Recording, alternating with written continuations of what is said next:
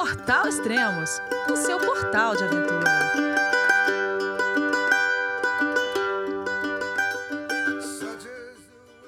Bom dia, boa tarde, boa noite, bem-vindo a Extremos, o seu podcast de aventura. Hoje vamos falar sobre o meu quinto livro, o Patagônia, uma caminhada no fim do mundo. E a host de hoje, nada mais, nada menos, é a Mandina Morbeck. Oi, Amanda, tudo bem? Oi, Elias, tudo bem? E você? Tudo jóia. Muito frio por aí, em Gonçalves? Ah, agora tá 15 graus. Muito bom, delicioso. Pô, aqui tá uns 20, tá uns 20 agora, tô achando gostoso aqui em Campinas. Então, diz que essa madrugada vai para 8.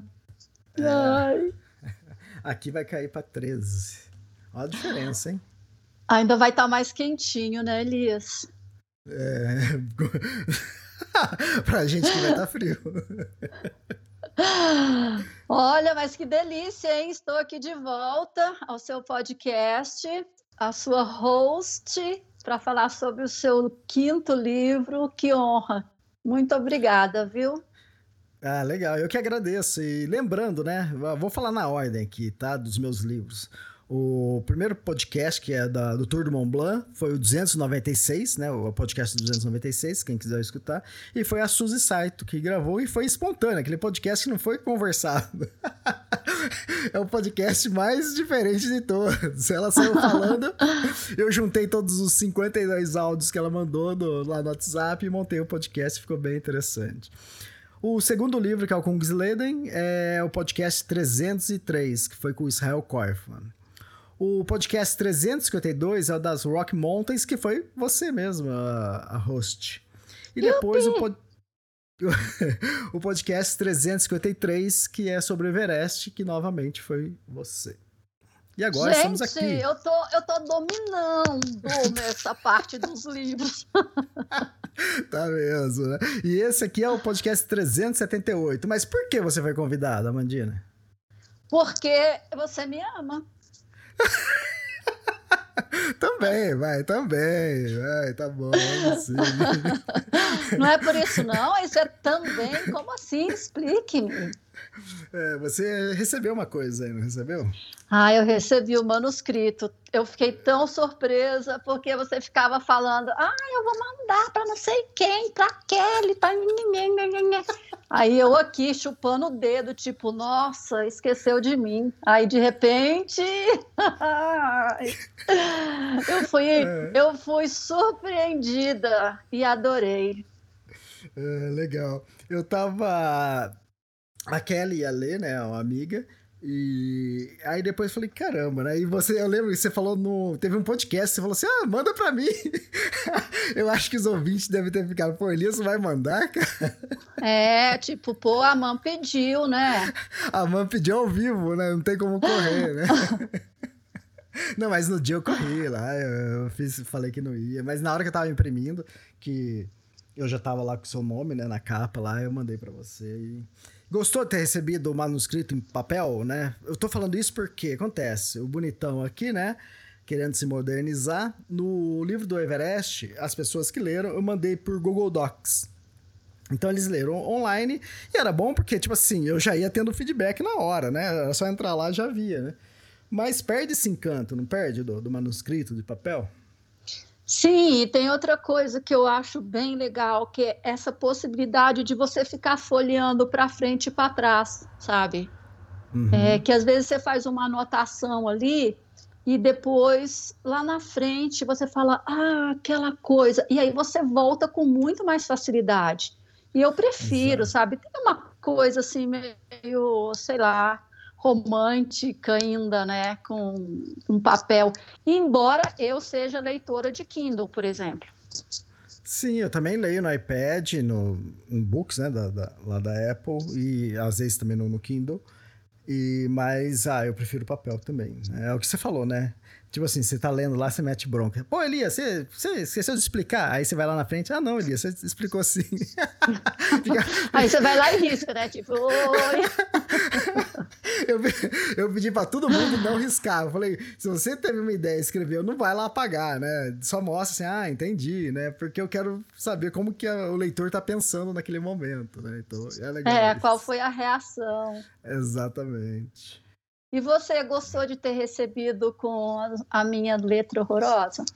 Ah, não, tá, tá ótimo. Você falou assim: ah, ainda recebeu uma carta ainda? Uma uhum. carta escrita à mão. Ah, uhum. Ah, fantástico, adorei, adorei. Quer mais nostálgico que isso ainda, uma carta? Então, eu gostei, as anotações também foram muito válidas, né? Eu sempre é, uso muita coisa. E acabou que três mulheres acabaram lendo. Você, a Claudineia e a Kelly. Ah, legal. Mulherada então, então você é, assim, você pensou, tipo, vou mandar só para meninas ou foi Não, acabou, acabou acontecendo, entende? É, acabou acontecendo. Os outros acabou acho que variando também. Esse aconteceu, mas tudo bem, é, é bom também. Uhum. Maravilha. Então vamos lá, Elias. Seu quinto livro, como é que você está se sentindo? e quer dizer, é, eu só vou sentir mesmo assim, acho que quando eu receber o livro em mãos, né? Que o livro está indo para gráfica agora, né? E mas sabe uma coisa? Hum. Acho nem, não dá, nem quando eu recebo em mãos dá, dá para pensar nisso, né? Pô, é o quinto, né? Por quê? Quando chega, você recebe sei lá, 3 mil, 4 mil livros. Aí você já tem que despachar uma pancada. Aí você gasta uma semana só despachando livros, escrevendo, autografando. E, então você tá entretido, você tá ocupado e querendo despachar tudo. Então você não pensa, né, nisso. Mas depois passa uns meses, você olha assim, eu coloco todos os livros aqui do lado da, da mesa, né? Pra quando vai vendendo, já vou é, empacotando e, e, despachando. Às vezes eu olho assim e falo, caramba, meu, eu tô com quatro livros, né? Agora cinco. É, eu acho fantástico, né? Aquele sonho, né? Pô, eu quero escrever um livro, né? Que demorou, sei lá, quanto for, durou 18 anos para tornar realidade, né? Aí, de repente, cinco, né? E eu acho isso fantástico. Ai, que emoção. Eu acho que, assim, não sei. Você falou que é assim, mas eu acho que cada um é tão único que, não sei, é, pegar ele na mão, assim, mesmo sendo o quinto, é uma outra história, é um, é um outro momento de vida também. Exatamente, todos os livros foram diferentes um do outro, né? O primeiro levou quatro anos, né? Então imagina que, que sofrimento, né? e foi interessante isso, ó. O primeiro levou quatro anos, o segundo levou, foi Kingsley, foi 11 meses, se não me engano. É, o, o, as Rock Mountains foi nove meses, é um filho, nasceu certinho. uh, o Everest, que foi durante a pandemia, é, eu levei oito meses, né? Oito meses assim, comecei a escrever e livro impresso na minha mão. Né? Uau! Isso que, isso que eu conto o tempo de todos os livros é isso. Então, quer dizer, foi diminuindo. Eu falei, caramba, cara, vai, o próximo vai durar quantos meses então? Cinco meses, né? Vamos bater recorde. Quanto tempo durou Patagônia? Durou hum. um ano. Um ano. E, mas, mas, mas qualquer... você ainda não recebeu, então você tem que contar esse tempinho que ainda falta. não, mas vai, vai dar mais ou menos um ano quando eu receber, né? Daqui menos de um mês. Mas o que acontece? Por, por que essa mudança, né? Porque todos os outros livros eu escrevi eu sendo é, editor do Extremos, né? Então eu tinha que atualizar site, né? E uhum. vender uhum. livros, né? E também escrever livro, aí fazer viagem, né? Para escrever o livro, tudo isso. Dessa vez entrou um componente diferente na jogada aí, né? Agora, agora eu virei guia também. Então eu tô levando o pessoal pro Tour do Mont Blanc, né? Tô guiando grupos pro Tour do Mont Blanc. E ano passado eu fiz isso. Então, quer queira, quer não, me tomou muito tempo para eu montar o grupo, para eu ir viajar. e depois também na volta, né? Você já não volta escrevendo, né? Você passa alguns dias até né? você é, entrar nos eixos de novo, né? E depois, logo em sequência, já abriu o grupo é, do Tour do Mont Blanc para esse ano, né? De 2023. Vou levar dois grupos esse ano com é, 14 clientes em cada grupo. Então, quer dizer, isso toma bastante tempo também. Então, por isso que acabou demorando mais tempo o da Patagônia, mas foi interessante, porque quando eu voltei da viagem, né, eu falei assim, nossa, tem que escrever o livro, né? Porque quer queira, quer não, eu, eu colocava umas metas, né, uhum. para lançamento, que tudo bem, né, como é comigo mesmo, eu posso ir alongando. No começo eu falei, ah, acho que dezembro, né? Antes de começar a guiar, eu pensei, ah, dezembro eu vou terminar. Quando eu viajei, fui guiar o grupo lá, falei, não, impossível ser dezembro, acho que vai ser lá para fevereiro, né? Vai acabar é, saindo em maio agora, né? E, mas foi interessante, quando eu voltei, né, da viagem, tava mais tranquilo, e aí eu falei, pô, preciso continuar escrevendo. Quando eu peguei para continuar, já tava na metade o livro. Falei, caramba, já escrevi pra caramba, não foi pouco não, né? Desde que eu voltei, que foi final de março, então, aí até meio, mais ou menos meio de julho eu escrevi. Então, eu escrevi, tinha, tinha escrito bastante, né? Então, só foi dando andamento. E aí, quando foi dezembro, eu terminei de escrever a primeira versão, né? Aí depois fui trabalhando, né? Outras versões, né? melhorando, refinando o texto. Então, quer dizer, foi um livro mais calmo, entende? Então, uhum. não foi tão corrido. Então, é, é, esse tempo que eu passei viajando, né? Para o Tour do Mont Blanc é, é, bom também, porque você se distancia um pouco do texto e depois quando você volta, você volta com a mente um pouco mais limpa, mais clara, com mais ideias. Uhum. Ah, e também isso que você falou é muito legal. Você não tem que dar satisfação a ninguém. Isso te dá é. uma tranquilidade também, não é? Fantástico, né? Até... Lógico que tem um, le... um leitor ou outro que, Elias, você não falou que era dezembro? ah, falei, tem essa cobrança? Ah, tem. Você acha que não? Falei, tem. Não, mas é fevereiro. Aí chega fevereiro. Elias, é, é esse mês? Não, não, não. Agora é março. Você fala assim, o cara vai lá e coloca, né? Primeiro de março, cobrado. É, exatamente. Dia 2 ele já tá ligando, mandando mensagem. Elias, aí, que dia que vai ser? Então sempre tem essa, mas é, mas é bem suave, né? Isso, isso não me impressiona nada. Então é. Não, e não tem como você apressar, né? Não dá para colocar carruagem na frente dos bois, né? Então, é. E quer queira, quer não, com o tempo eu fui criando muita coisa no livro, né? Então o livro não é só o texto, né? Eu tenho que uhum. editar. Esse livro aqui vai ter 70 fotos, né? Então. E eu só fui editar as fotos depois que eu escrevi a primeira versão. Uh, aí depois tem os mapas. É, esse livro, né? A gente ia falar sobre isso, mas já estou adiantando. Esse livro vai ter 29 mapas, né? Então, para quem gosta de mapas, é muita coisa. Isso contando com aquele maravilhoso que é desenhado e tudo. Isso, que a Alex, a Alex é, desenha, uma australiana que desenha para mim.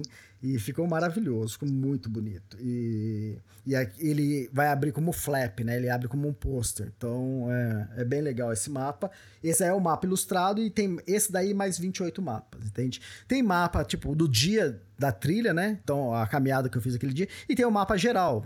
Torres del Paine tem um mapa geral de Torres del Paine e depois tem dia a dia também. Né? Então, uhum. é isso. E aí depois tem, aí tem o marcador de página que eu tenho que fazer, que eu tenho que criar a arte e criar a frase, né? Que eu, em todo marcador de página é uma frase de efeito que eu uso, que também uso na abertura lá do livro, né? Então tem várias coisas que você tem. Aí tem os selos, né? O selo, o carimbo, né? Porque eu faço no, no, na pré-venda, eu faço uma campanha, né? Que o pessoal comprar na pré-venda, ajudar, né? Pra, no lançamento do livro que aí tem um carimbo e vai um selo, o selo vai numerado, né? Então, né, no dia que eu abro a, a, a venda, né, os primeiros que, que fizerem a compra recebem os números mais baixos, né? número 1, um, número 2. Né? E o pessoal adora isso, né? O pessoal quer, quer tentar pegar o número mais baixo. Assim. Eu lembro que no Everest, né? Acho que passou umas três horas que eu abri a pré-venda. Aí o pessoal, Elias, quero, eu quero, eu quero comprar. Eu falei, ah, tá bom, já tá no número 80 e pouco. Falou, vai, como assim, cara? então, quer dizer, o livro. Mas o aí livro você só carimba as compras daquele primeiro dia ou você tem um número X para carimbar? Não, eu, eu carimbo, tipo assim, a, até o dia que eu faço, começa a entrega, né? Então, é, passa quase um mês em pré-venda, praticamente. Vai passar, acho que uns 20 dias em pré-venda. Então, todo mundo que comprar em pré-venda vai vir com o selo e com o carimbo, né? Que é um carimbo especial, bem bonitinho ficou o carimbo. Já acho que já mostrei pro pessoal é, nas mídias sociais. É, e vai esse carimbo né, na, na, primeira página, e vai o selo e vai autografado. Né? Então, Aí o pessoal tem que me avisar se é pra. Porque às vezes as pessoas compram de presente, né? É só me uhum. avisar o nome da pessoa que eu mando autografado com o nome da pessoa. Ai, que legal. E Elias, por que que contar histórias por meio das suas viagens uh, se tornou tão importante na sua vida?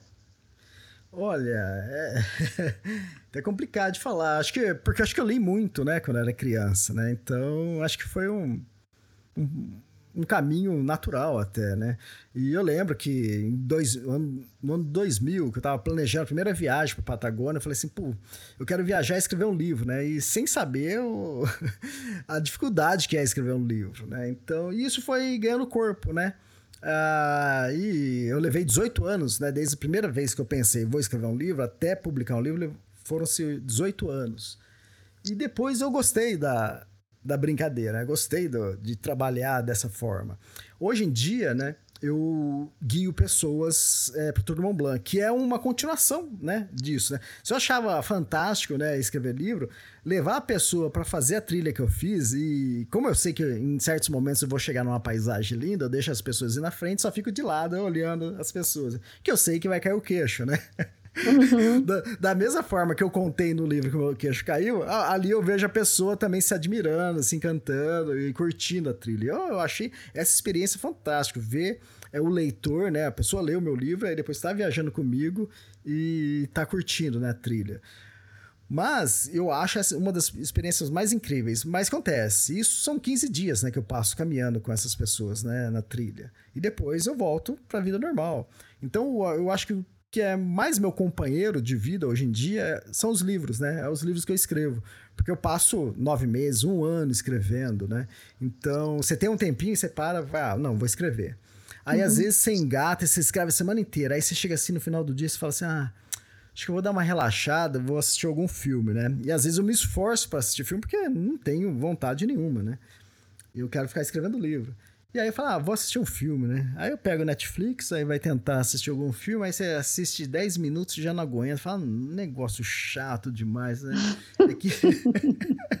eu, falo, vou, eu vou lá pro meu livro que tá mais legal, cara. Eu não vou assistir isso aqui. vou perder não. meu tempo com isso aqui. É, exatamente. Não, porque não, não por, por meu, meu livro ser bom, é pela qualidade dos filmes. Hoje em dia tá, tá muito ruim, né? Então é. Então, às vezes você começa e normalmente eu gosto de arriscar, né? Eu não gosto de ficar lendo muito sinopse. Ah, eu vi esse aqui, a cara, o título é bonito, a cara é bonita, vou assistir. Aí você dá né, com os burros na água, né? Você fala, não, fala, não, deixa ele lá escrever que é mais gostoso. E... Aí, mas eu gosto desse filme, eu me, me, esforço que é pra descontrair também, né? Você sair um pouco de, desse, desse, dessa vida aqui só, só literária, né? Então, às vezes me esforço, aí que eu acabo fazendo. Começo a pesquisar é, filmes mais antigos, que às vezes a gente não assistiu todos os filmes, né? De, dos anos 80, 90, 2000, né? Então, às vezes eu acabo encontrando uma coisa ou outra que, que eu gosto mais. Uhum. E por que a Patagônia assim entrou no seu roteiro de porque você já tinha ido para lá, daí você foi fazer outras coisas e aí depois você falou, hum, vou voltar para a Patagônia, assim, de repente? É. Então, é, até complementando, né, a pergunta anterior, é, eu achei interessante isso, né? Você passar o que você vivenciou na trilha para pessoa, vai ter pessoas que vão ler apenas para é, conhecer uma história diferente. E outras pessoas que vão se inspirar e vão fazer a trilha, né? Uhum. Agora, se a gente olhar né, os meus cinco livros, né? A, a e olhar de, de trás para frente, agora que eu tô entrando na ordem, né? Porque a primeira viagem foi pra Patagônia. Era pra ter sido o primeiro livro. Tudo bem, depois eu fui pra é, Bolívia, fui pra Patagônia de novo, depois fui pra Bolívia, fui pra Machu Picchu, né? Mas não daria um livro assim, né? Essa, essa outra viagem. A viagem para livro, a próxima foi, na sequência, foi em 2010, que foi o Everest. Que foi o meu quarto livro. Então, quer dizer. o que eu tô fazendo, né? Tô colocando, a, a sabe, cê, colocando a vida em ordem. Falei isso um pouco. Eu comecei com o Mont Blanc, com o Slater, Rock Mountains, mas deixa eu pegar o que era pra ser o primeiro, o segundo, vai. O primeiro era pra ter sido Patagônia, o segundo era pra ter sido Everest, mas agora aconteceu o contrário. Bom, agora eu coloquei em ordem, né? A casa. agora o próximo é novidade, entende? O próximo ainda, ainda tô pensando que no que vai ser, mas. É, Patagônia veio por quê? Ah, porque tinha a gente estava em pandemia há uns anos atrás e, e quando começou a abrir, é, a forma mais fácil de viajar era aqui para Argentina e Chile, né? Então, para a Europa ainda estava muito difícil para viajar. Não tinha terminado a pandemia ainda quando eu viajei para Patagônia, mas as restrições estavam é, melhores, né, para para você viajar, e eu acabei escolhendo Patagônia por causa disso, né? E também porque eu tinha uma história com a Patagônia. Né? Eu viajei acho que umas quatro ou cinco vezes para a parte norte e já tinha viajado uma vez para a parte sul, né? Então essa daqui foi a segunda e terceira vez que eu viajei para a parte mais sul, mais austral da Patagônia. Uhum. Eu fico é, me perguntando isso porque você é, já foi para Ushuaia, por exemplo, né? Que uhum. tem toda essa coisa de ser fim do mundo e tal. Mas você não escolheu Ushuaia, por isso que eu perguntei. Então, o Ushuaia até entra no livro, tá, você está falando assim, porque não teve um, um capítulo Ushuaia, né? Como teve tudo, né, no, no é, nesse livro. Mas uhum. tem um capítulo que eu até cito, ah, que eu conto uma historinha quando eu cheguei em Ushuaia, que aconteceu, que eu encontrei um cara lá. Então eu cito sem grande é, importância como, quanto um capítulo do, das viagens que eu fiz é, para escrever esse livro, né? E, uhum. Mas entra na história. Tem outra história antiga que entrou, né? Que é da viagem de 2004, que não sei se você recorda, porque você também leu aquele livro de que eu escrevi em 2007 sobre a Patagônia e acabei não lançando. Eu coloquei uh, o trecho da, de Alcalafate, é, que eu fui pro Glaciar Perito Moreno. Então foi, uma, foi um, um roteiro que eu não fiz agora. Como eu sabia que eu já tinha feito, falei assim: ah, não vou fazer esse porque eu já fiz é, assim eu não fico repetindo e eu posso fazer outras coisas diferentes, entende? Aí eu peguei a história de 2004 ali no Glaciar Perito Moreno, aí eu conto a história, entende? Então, mas aí também é, a Ushuaia também era de 2004. Eu já tinha ido para lá em 2004. Dessa vez eu não fui, né? Porque tudo bem, em 2004 eu fui, Ushuaia era o fim do mundo, né? Hoje em dia já não é mais, hoje em dia já é Porto Williams, né? Então, dessa vez eu fui para Porto Williams. Uhum. Agora, meu, quem conhece a Patagônia não esquece, não é, Elias? Verdade, você conheceu, né, Mandina? Você foi para é, um pedacinho, né? né? Um pedacinho e que é inesquecível, assim, não, não só para mim, mas pessoas que eu conheço, além de você, pessoas que, né, que vão e que eu acompanho pela internet, não conheço, mas que tem essa coisa, se apaixona por aquilo ali, né? É um, uma coisa incrível. O que, que, que, você acha? Porque em termos de lugar bonito, tem um monte pelo mundo, né? Mas ali é diferente. Então, é o seguinte.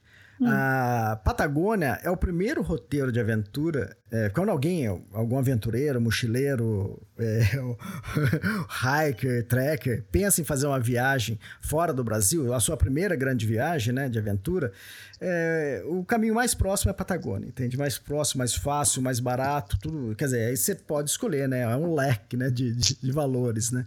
Então, é, é, o roteiro mais fácil de fazer é descer para a Patagônia. Tudo bem, tem muita gente que gosta de fazer é, Machu Picchu também, mas eu acho que talvez Patagônia é ainda mais procurada, né? Tanto é que a minha primeira viagem para fora do Brasil foi Patagônia, né? Então, não tô deixando mentir, né? Isso foi em 2004, né? Faz tempo já. Quase uhum. 20 anos já. E, então, é. E é isso, né? As pessoas passam muito tempo fazendo caminhadas, acampando ou viagens pelo Brasil. Quando ele quer sair, é mais fácil ele descer para Patagônia do que para a Europa, né? Talvez a Europa vai ser uma, uma segunda viagem.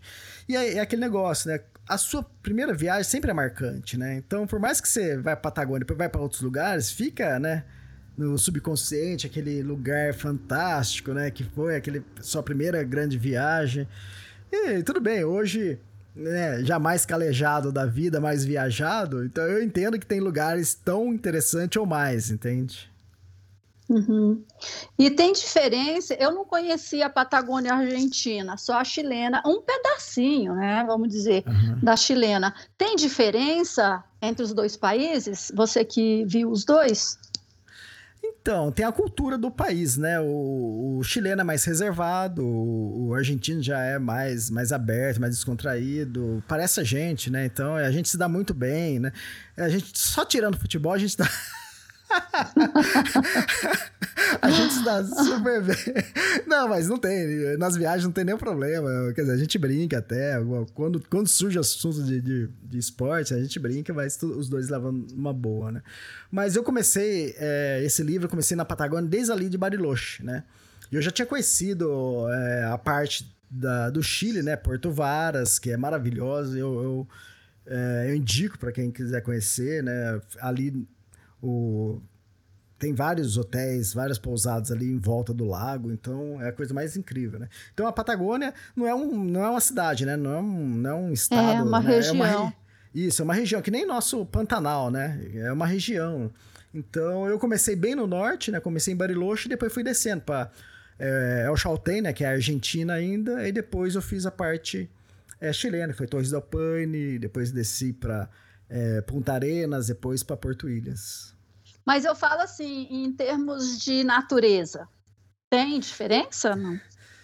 Então, a natureza ali próximo, né, que você foi para Torres del Paine, é, e uhum. então perto dali, que é 400 quilômetros dali, que é, é o Chaltén, é, não tem muita diferença não, tá? É, é, até interessante que, tipo, você vai lá em, em, né, del Paine, tem a Las Torres lá, né, o mirante da Las Torres, que são três, né, é, três montanhas assim, ponto, é, pontiagudas, né, de granito. Aí você vai lá, ó, tem, tem três também em Fitzroy lá. e pior que você vai lá nas Dolomitas, lá na, na Itália, é a mesma coisa também. Fala, mas o que tá acontecendo? Tem, tem três montanhas parecidas, né? Então, mas aí você começa a subir mais para o norte, né, mais para Bariloche, aí já é diferente, né? Porque aí tem mais vegetação, mais verdes, mais florestas, né?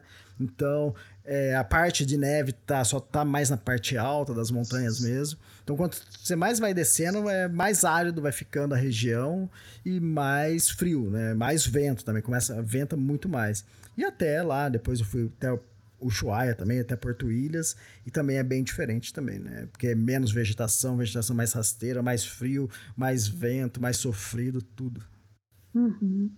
E o dessa vez você fez o circuito completo, o circuito, né?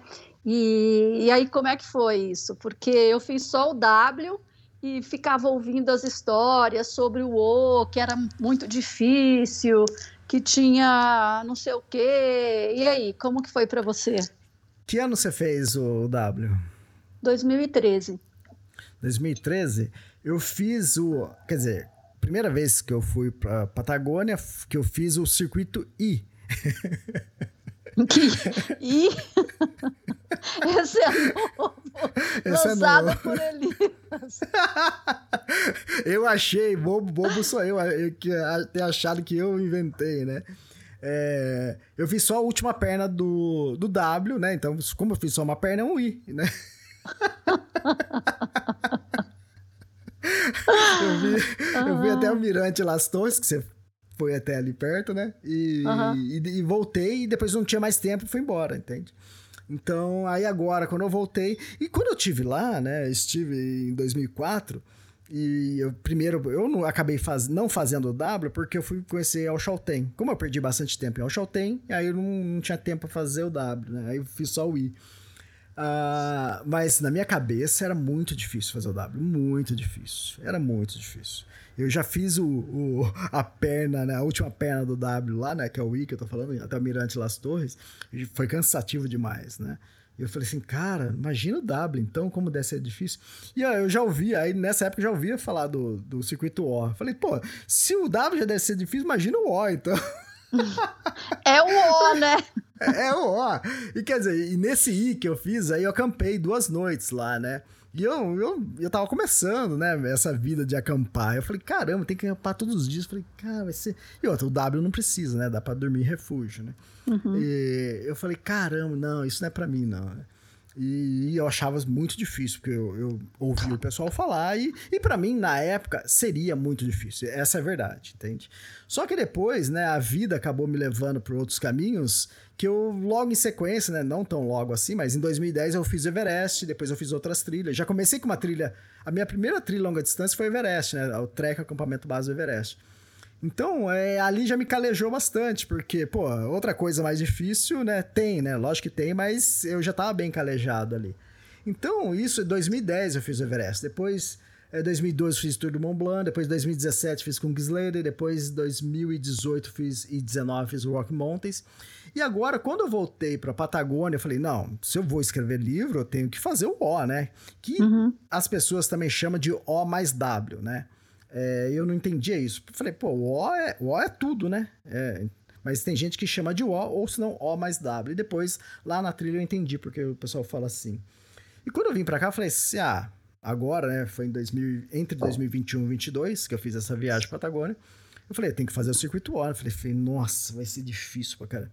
Realmente, não é uma trilha fácil, né? Mas para quem já tá né, mais calejado, já viajou bastante, aí você vê que não é tão difícil assim quanto falam, entende? É, uhum. Até o dia mais difícil lá, que é o, o passo Garden, né? John Garden, que o pessoal falou, não, é difícil, vai demorar tanto tempo. Aí deram prazo de horas que a gente ia atravessar o passo.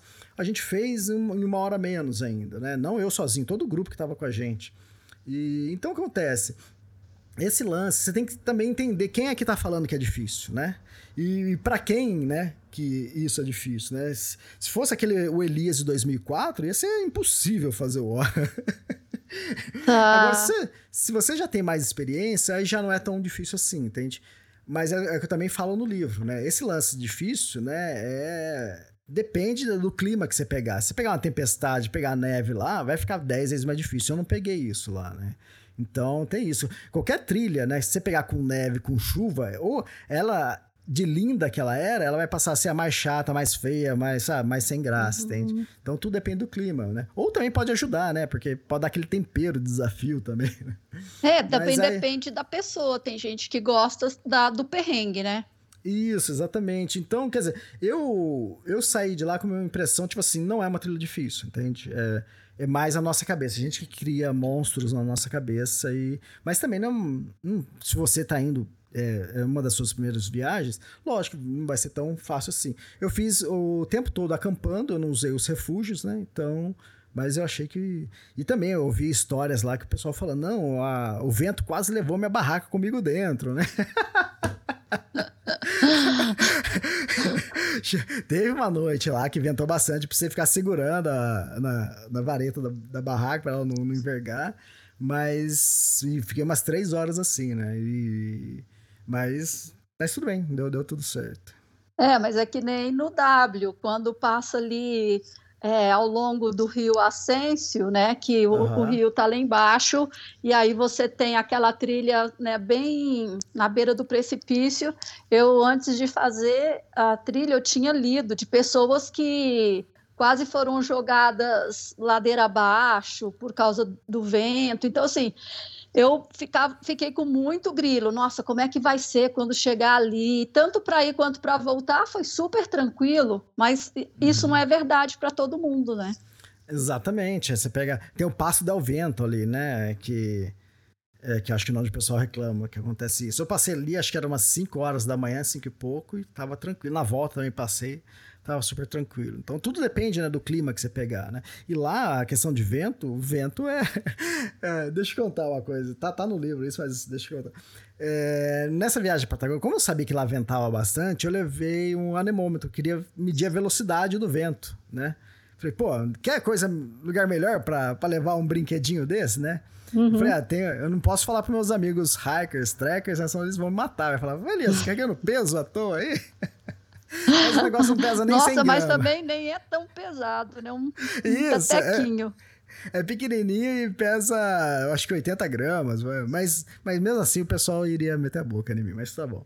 Eu levei lá, falei, nossa, maravilha, agora vou poder escrever o texto e falar, não, tava, sei lá, 87 quilômetros, não vou, porque quando você fala que tá 80 é porque você arredondou, você tá mentindo, né, né?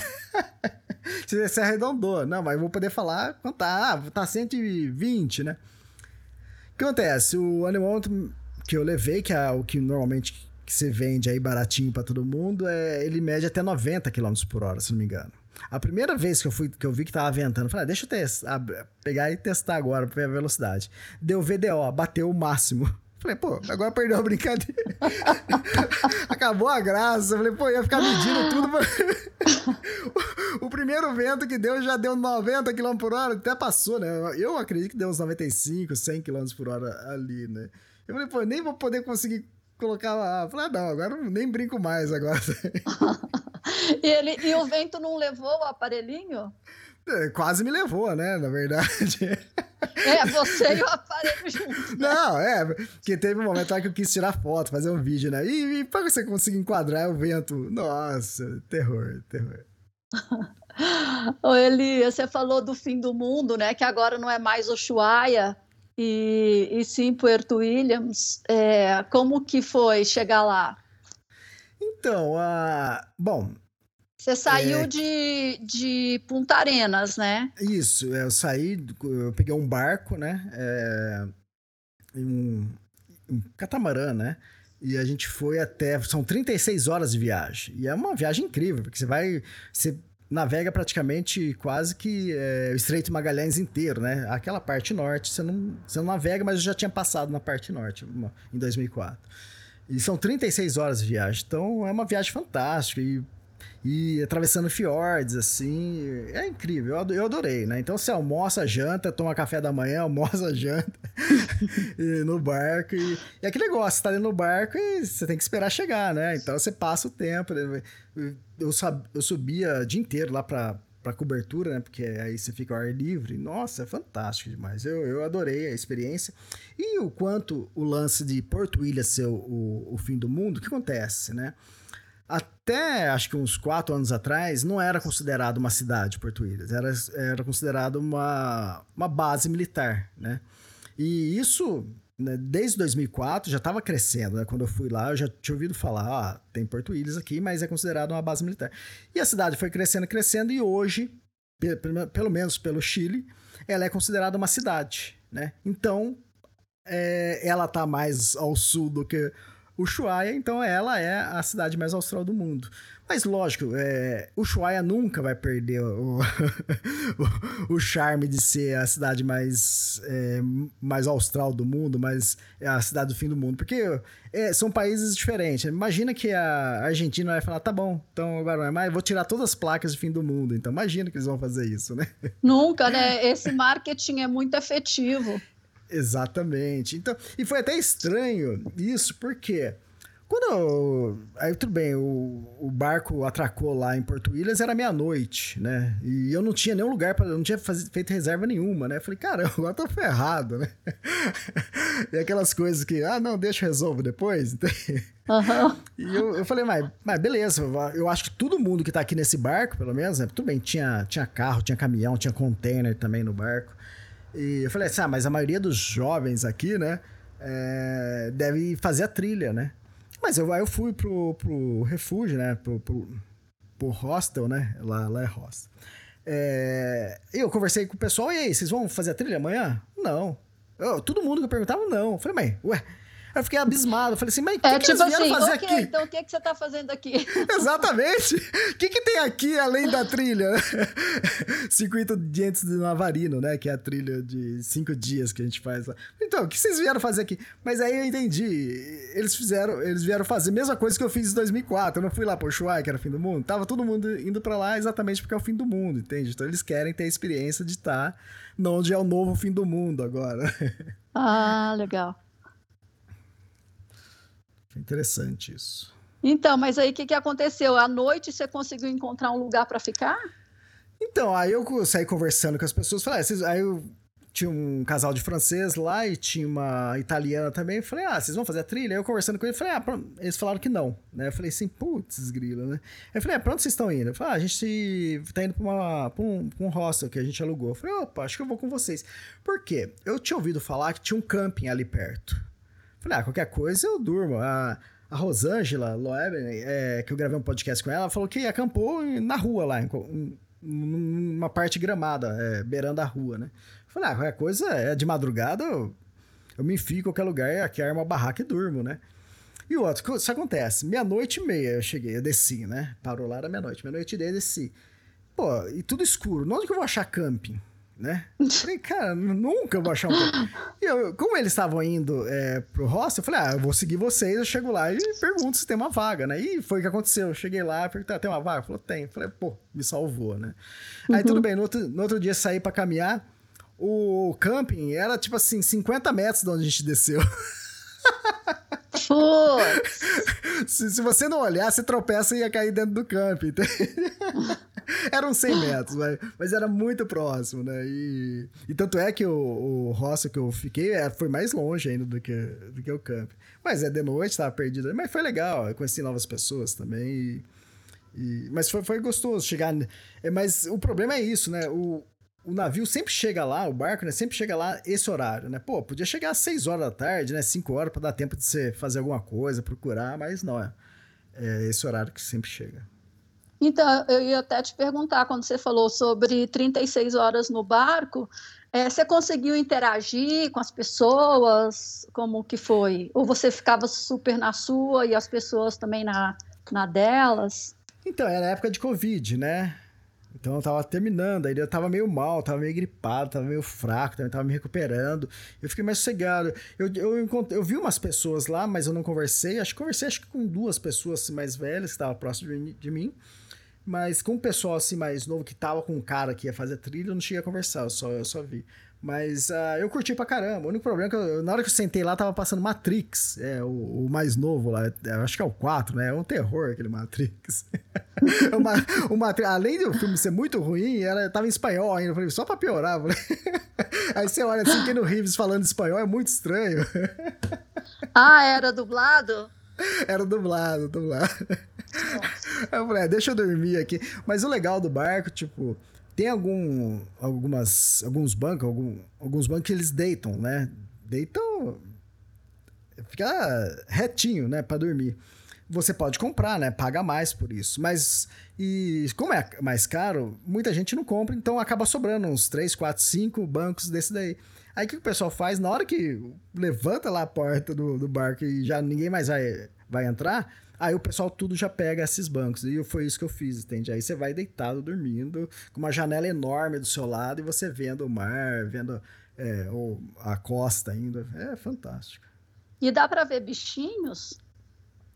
Eu vi, então eu vi um, um outro golfinho, alguma coisa assim. Não, é pinguim.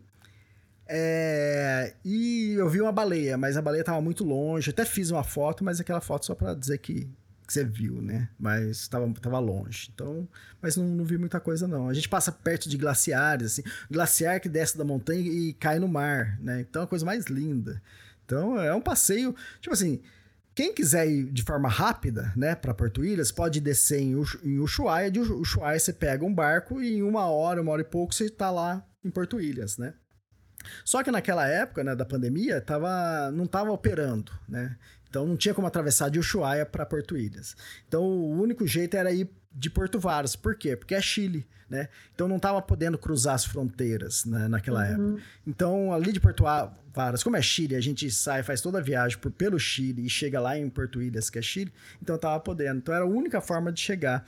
Ou de avião. Né? Mas eu falei, ah, de avião não, vai ser muito rápido, muito sem graça. Falei, deixa eu. deixa de barco, é mais gostoso, 36 horas. E de avião é três. Acho que. Acho que é duas horas, se não me engano. Ou menos de avião. Algo assim. Ô, Elias, avião é para turista. O navio é para viajante.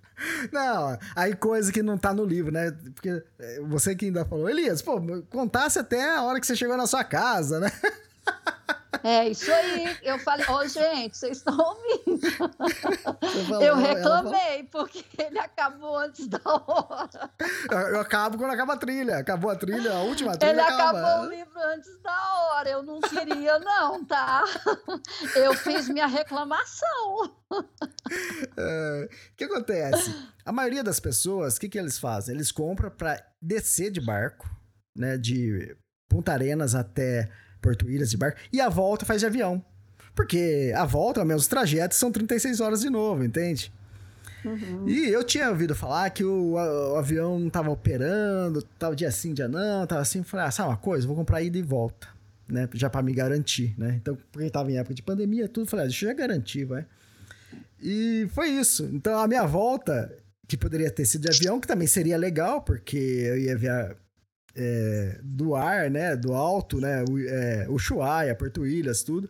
Mas não, voltei mais 36 horas. Mas eu adorei, sabe uma coisa? Eu não tenho pressa pra voltar, né? Então uhum. eu adorei a viagem de volta, 36 horas. Porque acontece? Aí você passa nos mesmos lugares em horário diferente. Porque teve lugar que eu passei que era de madrugada, né? Então você não enxerga nada. Aí na volta tá de dia, então aí você enxerga. Então é, valeu a pena, né? Mas eu, eu, eu, se você fosse pra lá, eu recomendaria você ir de barco e voltar de avião. Ah, entendi. Bom, mas, né, acho que é isso que você falou, tudo tem sua curtição, né? Exatamente. O Elias, eu sei que tá lá no livro, não pode contar muito, mas assim, dá uma palhinha aí para, né, como é que foi fazer esse trekking desafiante aí, que é o Dientes de Navarino. Então, isso aí é realmente o que você falou, tá no livro. É, eu sei, mas tipo assim, sei, né? Dá, um, dá, dá uma palhinha para a pessoa ficar com vontade de saber mais. É aquele outro track que todo mundo que vai fala que é a coisa mais difícil do mundo, entende? E uma coisa que eu fazia quando eu tava lá no, no, no hostel, nos hostéis que eu fiquei, né? eu perguntava para todo mundo, por que você veio para cá fazer essa trilha, né? Porque não é uma trilha que você indicaria para um amigo, entende? o quê? Você quer dizer que você vai indicar para o seu inimigo? É, é, é uma boa trilha, então, eu perguntava pra pessoa, mas por que você escolheu? Ah, é, é francês, alemão, eu perguntava pra ele, mas por que você veio pra cá? Eu falei, ah, e pior, sabe que eu perdi? Ninguém tinha uma resposta, assim, sabe? Romântica. Eu vim aqui pra sofrer, cara. É. Não, é, o que eu dei a entender é que todo mundo vai pra fazer o circuito de Antes Navarina exatamente porque é a trilha mais austral do mundo, entende? Então, uhum. não tem uma coisa romântica, alguma coisa que se inspirou, né? Uh, alguma história, algum livro. Então, é normalmente são histórias que circulam em, em blogs, né? E, ou talvez podcasts. E, e, aí o pessoal resolve ir. Mas não é uma trilha para qualquer um, né? Tudo vai depender também do clima que você vai pegar lá. Mas é uma trilha, que é possível fazer, né? É, pô, eu fiz. eu sou um bom parâmetro. Eu tenho asma e fiz, né? Teve, teve uma pessoa que ela fechou, é, ela chama Ellen ela fechou é, o Tour Mont Blanc essa semana comigo. Ah, eu vou com o grupo de julho. Então, aí fe agora fechou o grupo de julho, né? De 2023. Ela falou, Elias, é, escuto seus podcasts. Tem, eu, o que eu mais, é, tipo assim, me... É, que eu pensei, falei, pô, eu também consigo fazer, né, a Tour Mont Blanc, foi porque você fala que você tem asma. Ela falou, eu também tenho. então, isso me incentivou aí, né? Então, mas é isso. Mas tudo depende do clima que você vai pegar lá. Eu também não peguei um clima tão favorável assim, então, mas é uma, é uma trilha legal. Por quê? Porque todo mundo gosta, né? Vamos começar por aí. Por que as pessoas gostam de Sweet Dance Navarino? Porque é mais selvagem, né? Não, não tem, uhum. você não uhum. vai encontrar um, um, refúgio, um lodge lá no meio, né? É só acampando, né? Então, é refúgio, é lugar para você dormir é só onde você dormiu lá em Porto Willis e quando voltar.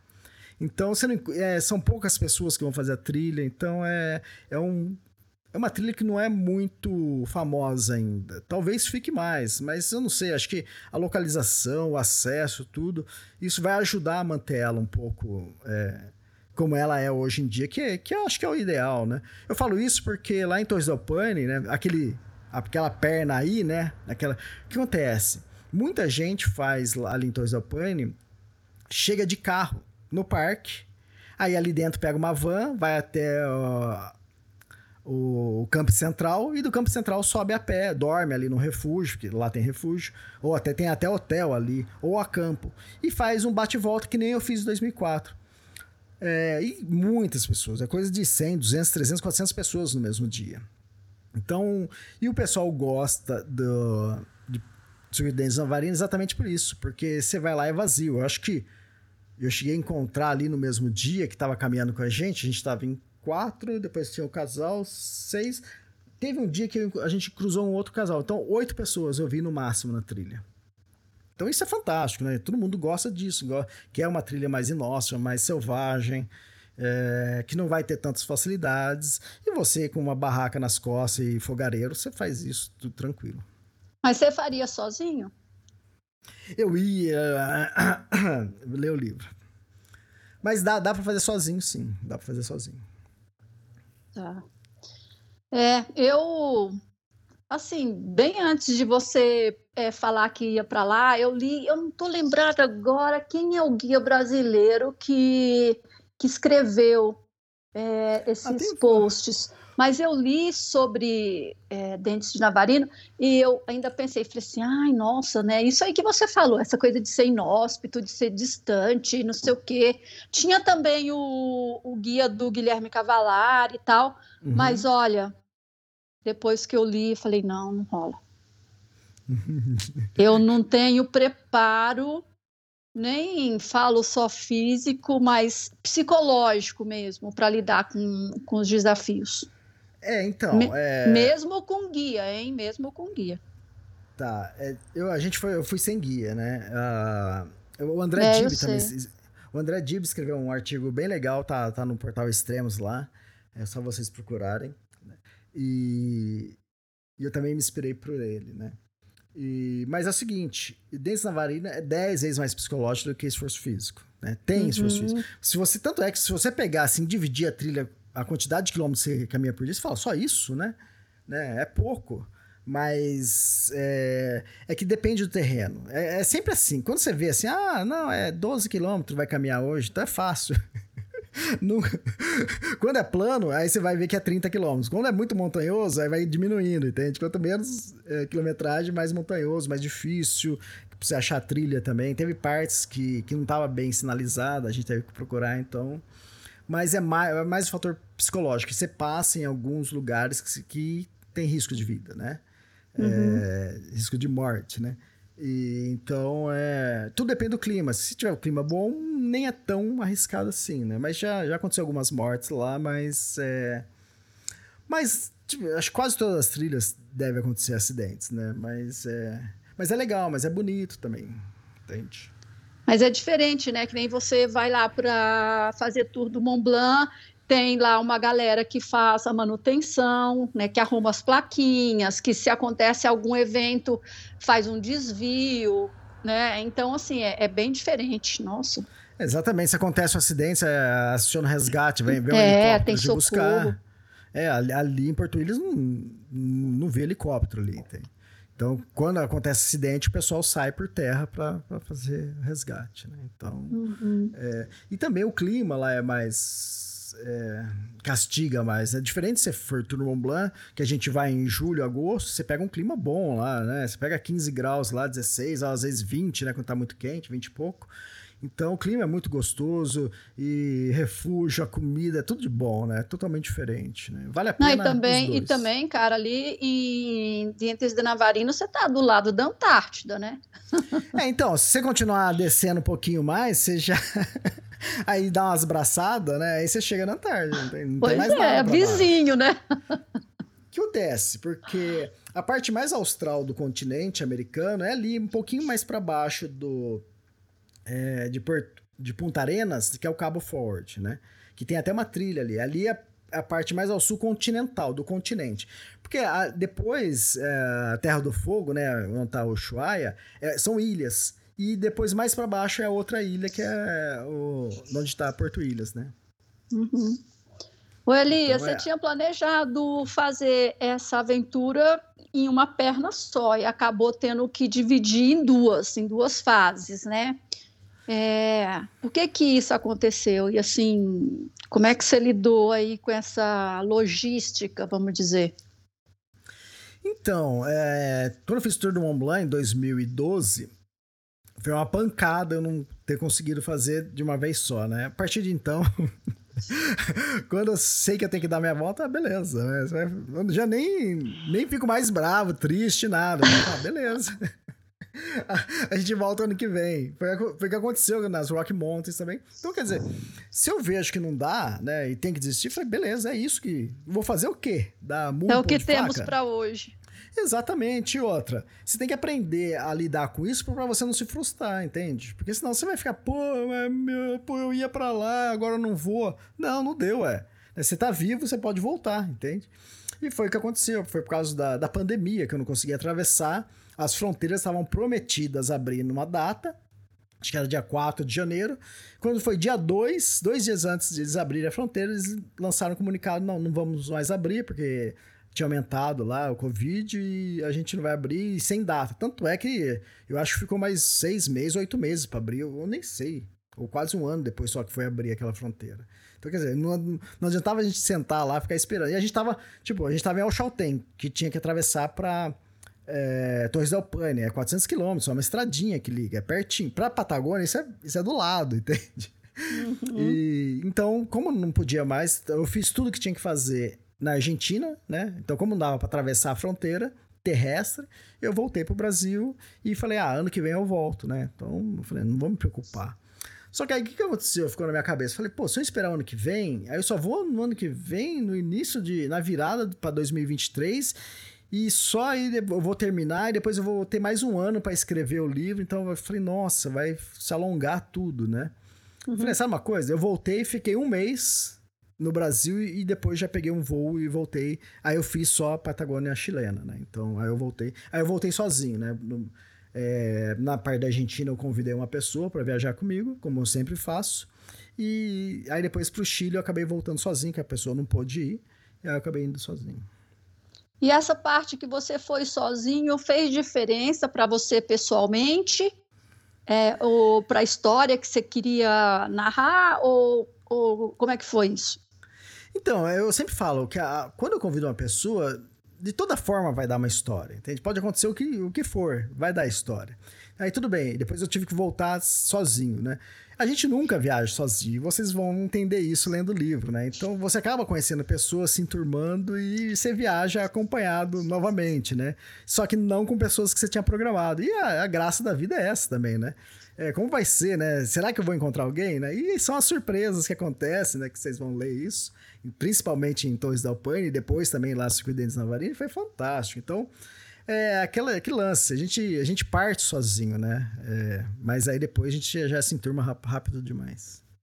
Ah, e tem a Emily, que nunca te abandona, ela te encontra em qualquer lugar. eu, sabe que eu pensei nisso? Falei assim, será que né, eu tô indo sozinho? Quem que sabe, né? ela apareça como aconteceu das outras vezes, né? Mas, mas eu não sei, eu não vou falar se apareceu ou não também. É, a Emily, é a Emily, né, Elias? Até eu já gosto dela. No começo eu fiquei com ciúmes, mas agora eu já gosto. Elias, mas você sabe que é um barato esse negócio de falar assim: ah, vou viajar sozinho, vou viajar sozinho. Eu, que agora eu tenho meu podcast, e aí eu estava entrevistando um, um, um rapaz é, que vai ser o, o número 16, e aí ele falando que ele fez a primeira viagem sozinho essas últimas férias dele. Então ele ficou muito inseguro, porque sempre viajou com a família, né, com alguém e tal, que ele ficou naquela insegurança, mas tudo bem, foi. E ele não foi tão longe, ele foi aqui para Buenos Aires e, e arredores. E ele falou assim, gente, é fantástico, eu conheci é, venezuelano, equatoriano, não sei o quê, não sei, porque ele estava só e ele ficou mais aberto para fazer contatos. Exatamente, aconteceu isso também, aquele livro que você leu, primeiro Patagônia, né? Então, há vários personagens que você encontra pelo caminho, e é isso que dá o sabor do livro também, né? São os personagens que você encontra. E nesse atual livro da Patagônia, encontrei várias pessoas que acabam brilhantando ainda mais a história, né? Só para você ter uma noção, você falou esse lance de viajar sozinho, lá em, no circuito de Entes Navarino, lá em Porto Ilhas, né? É, que é a Isla Navarino, que chama a ilha, né? A capital é Porto Ilhas. É, eu tinha programado, falei assim, a trilha, todo mundo faz a trilha em cinco dias, né? Como eu tava indo fazer, fazer sozinho, o clima, eu sabia que o clima ia fechar no, no meio do... É, nesse, entre esses cinco dias, no, no, meio do período, ia, ia fazer bastante frio, chuva e neve. Eu falei assim, sabe uma coisa? Eu levei comida a mais, falei, ah, eu faço uns sete dias. Eu tinha tempo, né? Eu tinha uns quatro dias de folga até o barco é, ter que voltar, né? Que estava uhum. programado. Uhum. E falei assim: ah, então eu vou programar aqui para fazer em sete dias, né? Eu falei: eu vou fazer em seis, mas eu tenho comida para mais, talvez eu fique mais tempo lá. Eu acabei conhecendo pessoas que, em vez de a gente fazer o básico que todo mundo faz cinco dias, eu acabei fazendo em quatro, né? Então, é que negócio, quando você tá com mais pessoas, né? Isso ajuda, te motiva e um ajuda o outro e a gente acaba fazendo as, mais coisas, né? Do que quando você tá sozinho, você tá é, com mais precaução, né? Você fala, não, não preciso tão rápido assim. Eu posso... Tipo, ah, se o tempo fechar, não preciso caminhar hoje. Posso. Amanhã vai abrir o tempo, eu espero amanhã, ué. Eu tenho comida para ficar aqui, então não tem problema, desde, desde que você tenha se planejado. Então é isso, né? Você acaba conhecendo as pessoas e é legal isso, e acaba te dando um novo ritmo, né? Então, uhum. isso, é, isso é interessante. É, né? e é gostoso esses contatos. E depois que você voltou, você é, é, manteve contato com as pessoas que você conheceu? Tem um deles, que é até personagem que eu falo bastante lá com o Denis Navarino, ele, ele vai vir pro Brasil daqui dois meses. Falou, Elias, vou aí, vou passar na sua casa, vou pegar o livro, né? Que ele é personagem do livro também, aparece nas fotos do livro. E ele tá pra, ele é, é de Santiago, do Chile, e ele vai passar aqui. Ah, um outro, o personagem do, do de Torres del Paine, eu convidei ele para seguir no Tour do Mont Blanc comigo em agosto. Ah, que legal. Olha que fantástico. Eu falei, ah, vamos. Aí ele topou e ele vai seguir comigo. Então, porque precisa de dois guias, né? É, com um grupo grande. Então, então quer dizer, é isso. Olha o que a trilha dá pra gente, né? Novas amizades, né? Isso é, isso é bem interessante. Uhum. Bom, Elias, me falaram aí que tem um enigma nesse novo livro, é isso mesmo? Você leu o livro, é? Teve, tem enigma, Amandina? Eu que pergunto. Não, eu não vou falar, porque me contaram. Me contaram, assim, informantes. informantes. Então, não tem, um, tem um enigma, né? É, depois que eu contei uma coisa para você, você falou, pô, Elias, isso é enigma, fala que é enigma. então, acontece. Tem certas coisas que a gente coloca no livro que eu sei que uma pessoa ou outra vai pescar, entende? Vai, vai bater, vai bater o olho e vai falar assim, ah, ele tá querendo dizer isso, entende? E vai ter pessoas que não vai ter essa percepção, mas vai entender também a história do mesmo jeito, né? Então tem uma coisa aí que não é um enigma, né? Mas é uma coisa que eu coloquei ali que algumas pessoas vão olhar e falar, hum, eu sei porque ele colocou isso aqui, entende? E fora outra coisa, né? Que tem aquela cápsula do tempo, que, né? Que eu nem vou falar aqui direito, mas que também pode ter uma coisa do enigma aí também, né? A cápsula do tempo é a coisa mais incrível. Foi legal, a cápsula do tempo foi demais. Foi demais. Nossa, super invenção. Muito, muito legal. e eu, ó, eu tinha aquilo lá guardado já fazia acho que uns dois anos. Falei, ah, quando eu for para Patagônia eu vou fazer isso. E aí eu, eu já estava programada, né, que eu iria fazer Patagônia, só que não sabia que ano. E, mas aí acabou dando certo e espero que o pessoal goste. E você espera que alguém encontre mesmo? Ah, vão encontrar. Ah, ah, então que vão chegar bem pertinho, vão. Isso vai muito perto. Agora, se vão encontrar, aí já não sei. Não tá tão fácil assim também, mas as pessoas vão chegar, vão quase pisar em cima. Olha a dica aí já. Ah, não, Elias, aí já é demais também. É. Ai, que ótimo. Bom, mas assim, você foi lá, fez o que tinha que fazer, você não vai esquecer? Do quê? Ah, de onde, de onde tá? De onde ficou. É, que eu escondi uma cápsula do tempo lá. Onde tá? Não, não, não tem como eu esquecer. Tem até ah. uma marcação, mas tudo bem, essa marcação eles podem tirar um dia, mas eu. Aí, tudo bem, aí vai acontecer a mesma coisa. Não sei se já vocês escutaram a história do Amir Klink, né? Amir Klink fez a viagem, várias, né? Viagens pela Antártica, e numa dessas viagens ele escondeu um baú com algumas coisas, uma cápsula do tempo, né? Ele, ele, ele, só que ele é chique, né? Ele, ele cavou e enterrou um baú. Aí, anos depois, ele tinha gêmeas e depois nasceu a outra filha também. Aí ele viajou com as três filhas lá para desenterrar o baú. Aí ele falou que, que ancorou lá, desceu de barquinho, aí falou: ah, agora vamos pegar a pá aqui e procurar. E aí, cadê? falou que levou horas e horas até achar o lugar esse. E outra, cavou vários lugares. Tava lá Mas, é- destruindo é, o lugar. É, você olha a ilha assim, tá cheio de buraco. É. Aí vão falar, Agora... nossa, os pinguins daqui gostam de cavar, não. Aí alguém fala, pô, foi aquele cara, aquele brasileiro. Aí depois ele aí encontrou, e as crianças é, abriram o baú, viram que tinha dentro. Então a ideia veio disso, né? Então aí eu também guardei uma com as devidas proporções de um hiker, de um trekker, eu guardei um, uma cápsula do tempo na Patagônia também. É, aí a pessoa vai imaginar uma cápsula, tipo assim, o, ta o tamanho daquele tubo de, de oxigênio, sabe? É, exatamente. Não, não. Eu, eu Você acho carregando falo. na mochila aquela coisa gigante. Aí depois, não, aí de repente no outro dia já não tá mais. A pessoa fala, ah, mas cadê aquele, lá, aquele tubo nas suas costas? Eu acho que eu, dou, eu falo exatamente o que é. Eu nem lembro, mas você fala exatamente como que é a cápsula do tempo no livro, mas acho que eu falo, sim. É, não vamos dar também, né? Muito spoiler, é, não. Exatamente. Ô Elias, e as suas músicas, assim? Você adora, adora, assim, falar sobre as músicas e tal. Eu vejo que para você isso é importante, né? E Olha, qual que é a pegadinha, assim, que você, é, que você curte fazer isso? Pegadinha essa... no bom sentido, tá? Não é a pegadinha da cápsula. Tá, tá. Não é, não é enigma, não, né? Igual não. Rock Mountains. Então, é o seguinte. Essa, essa pergunta eu vou responder junto também com a anterior, né? Com o lance do, do enigma, né? Que não é enigma. Tem coisas que eu coloco no livro que e você leu e eu acho que você não reparou. Eu só fui reparar por quê? Porque eu que estava escrevendo o livro também, né? E de repente, é... eu li uma coisa, eu escrevi uma coisa na página 26, aí quando eu tô lá na página 310, ah, ah tipo assim, o pensamento é mesmo, praticamente o mesmo. Eu falei, ué, eu tô falando a mesma coisa, mas na verdade não é o mesmo, ele complementa até, né? Eu falei, caramba, eu quase escrevi duas coisas iguais, né, no, no mesmo livro, né?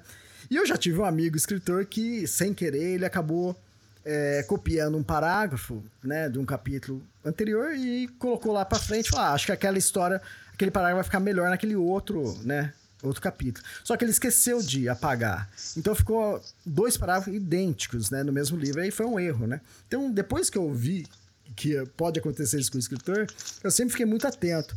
Mas quando eu tava lendo isso, depois até vou falar para você dar uma olhada, a página 26 ela casa com a página 310, mas são ideias. Eu tô filosofando, né? Lá que eu, que eu falo que logo abandonei essa vida regrada.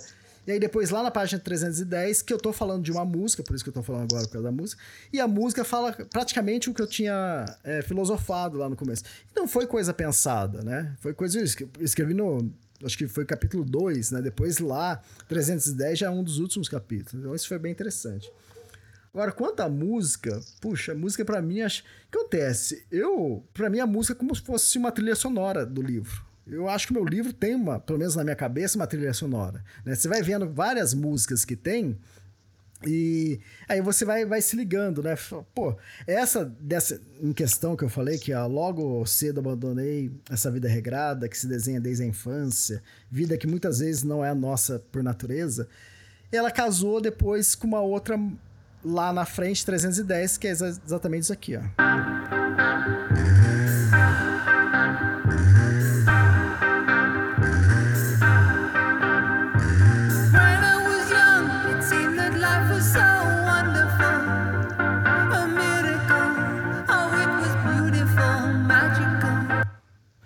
Chega, senão toma um strike aqui do, das plataformas. É Supertramp, The Logical Song. Né? Então, quer dizer, e isso tinha, tem a ver com a história, né? Sempre que eu coloco uma música na história, ela, ela tem que ela tem que estar tá inserida com o contexto da história. Mas o que aconteceu que eu fiz com o livro da Patagônia? Nos outros livros, todos os livros meus, eu coloco alguma música, né? Várias músicas. Teve, acho que, o livro das Rock Mountains, que eu até coloquei a letra inteira da música. O que eu fiz agora Patag... no livro da Patagônia, eu deixei mais claro por que aquela música é importante. Então eu expliquei, eu coloco o trecho da música, coloco aquele parágrafo, que está falando e que bate com o que está acontecendo comigo na trilha. Então tá mais explícito, né?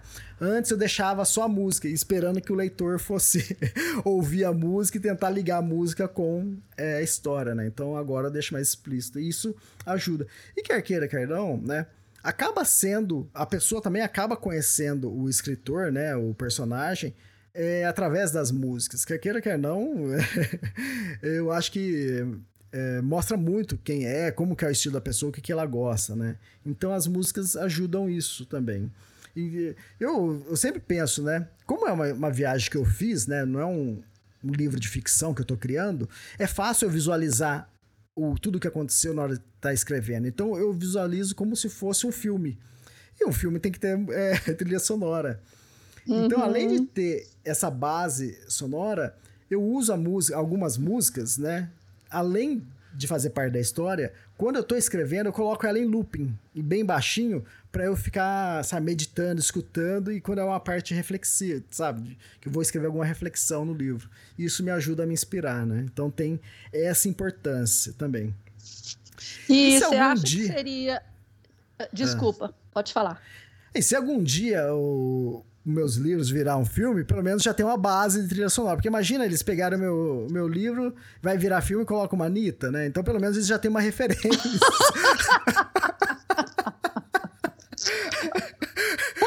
O, o, cara, quem vai fazer o roteiro vai falar assim: não, não, ó, ele tava escutando essa música nesse momento, vamos colocar a música então. Quer dizer, você já tá dando todas as dicas ali, é, né? Exatamente. Não me vem colocar a Anitta aqui no meu... que não tem nada a ver com a aventura, pelo menos pra mim, né? Não combina, né? Ali com a parte reflexiva, né? Você no meio da trilha. Então, eu gosto das músicas. E tem outras músicas é, nesse livro também, né? So,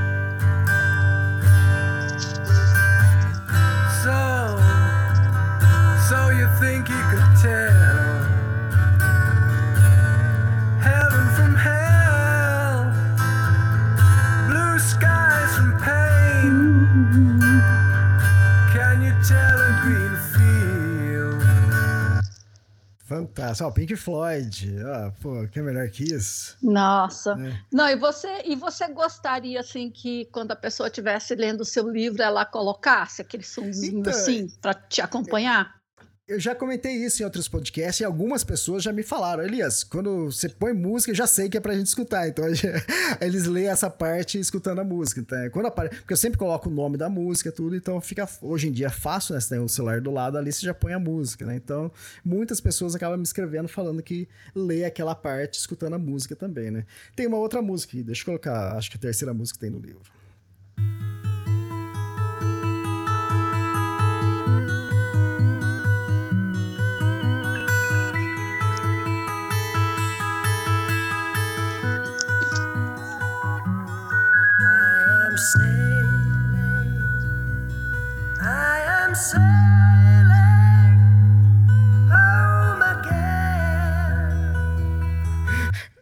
É pra acabar também, né? Rod Street. Pois é, essa aí foi quando você tava sailing back home, né? Lá da ilha de Navarino, voltando para casa, né? Uma ótima música para ouvir nesse momento. então, essa música já foi mais para ambientar o momento, né? Porque eu tô falando lá que. Eu, puxa, agora não vou lembrar direito, mas acho que eu tô falando de 1979, que, tava, que aconteceu uma coisa, que eu volto no tempo, né? Contar uma história. E é exatamente essa música que tocava na época, né? Que minha irmã tava tocando, escutando, né? Então, a música, além de tudo, né? Quando ela não tem, né? A letra faz parte do, do que eu tô vivendo, do, do que eu tô escrevendo, ela ambienta o momento, né? Porque não adianta eu, eu falar, ah, tá acontecendo isso lá em 79 eu colocar uma Anitta, né? Não tem nada a ver, né? vamos, vamos, vamos falar melhor, vai. Colocar um Titãs, né? Então não tem nada a ver, porque não vai ambientar a época certa, né? Então, é... Não, e você só escolhe música em inglês também, olha aí. Não, então, já teve músicas em português, sim. Já, eu acho que não sei qual livro, não sei se foi no Everest, que também teve. Mas é, muitas são em inglês, sim, são em inglês. Então, em 1979 eu nem tinha nascido, então não sei falar muito. você, você ouvia essa música, Mandina, ainda com o braço assim fazendo, sabe? Aquela olhinha assim. Não, eu, eu, eu dançava, eu dançava nas festas adolescentes, aniversário dos amigos, sabe? Eu dançava... baile, baile de fim de semana com o namorado, rostinho colado, não podia beijar na boca, senão alguém já ia lá em casa contar pra minha mãe, aí já era aquele horror amor, entendeu? Então. Exatamente. É, ó, minha, na minha época já era Top Gun, né? Take My Breath Away. o que, que você quer dizer com isso? Não, mas se ele também. Se ele, se ele, na verdade, quem tava ouvindo era minha irmã, né? então eu tava ouvindo de tabela. Ai, ai, te contar para você, a gente tem que se entregar pelas músicas. Não, ai, exatamente, ai. é o que eu falo. Ô, Elias. Só, ah. só da pessoa é, ouvir essas três músicas, ela já fala, Ih, o cara tem mais de 120 anos, né? Então ele já. Putz, o cara, tipo assim, é velho, mano, é velho. Exato. Ô Elias, é, o livro já está disponível para compra? Vai ter kit, né? Como o, o, Everest? Como é que é aí a. Isso, a, é... Assim, como que tá a programação? Isso, quem quiser comprar, vai estar o tempo todo à venda. Quem quiser comprar só o livro, pode comprar é, ou vai comprar o kit, né? Que pro, pro pré-lançamento é, eu fiz uma campanha e que essa campanha do kit vai perdurar, né? Daqui um ano, dois anos, três anos você vai poder comprar da mesma forma. Acontece, ah, eu vou vender o livro, é, que o livro vai custar hoje, no ano 2023, 79 reais. E também vai ter, dessa vez vai ter quatro bandanas para escolher, né? Do Everest, eu fiz uma bandana só do Everest. A da Patagônia eu fiz quatro bandanas diferentes. Então, quem quiser pode escolher uma, duas, três ou quatro, né? Então, e quem comprar é, o livro mais uma bandana, então tem desconto do que você comprar eles separados, né? Então, se você comprar com mais duas ou três bandanas, vai ter mais desconto ainda, cada vez mais desconto, entende? Então, uhum. é isso. O livro, os meus livros sempre vêm com marcador de página magnético, né? Que eu sempre faço um exclusivo para cada um. Uh, vai vir com o cartão postal também, que mais? E na pré-venda vai vir com o selo e o carimbo. Então é isso. Basicamente isso. O Elias, e da outra vez a gente conversou sobre os mapas, que você também vende os mapas, não é isso? É, exatamente. Esses mapas do que a, a Alex Hodgkin ela, ela faz, eu, eu eu tenho eles em A3 e acabo vendendo esses mapas, né? Eu tenho até um mapa agora que o Everest está completando é, bodas de diamante, né? 70 anos da escalada do Everest esse ano. Eu tenho ele também, que esse mapa também apareceu no, no livro do, do, Everest, e eu tenho ele em A3, colorido, bonitão, que eu também vendo. Então tem vários mapas aí, além desses da Alex, e tem esse também do, do Everest. Uhum. Ah, que bacana. E então se a pessoa quiser comprar, até você começar a despachar, vai ter o carimbinho e o selo, só confirmando é. isso. Isso, exatamente. Até o, o dia que eu devo começar a despachar no meio de maio, mais ou menos, os livros.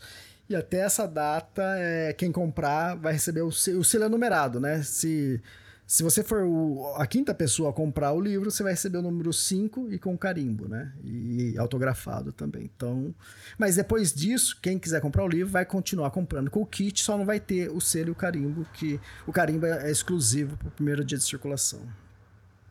Uhum, muito bacana. E quais são os projetos futuros, meu amigo?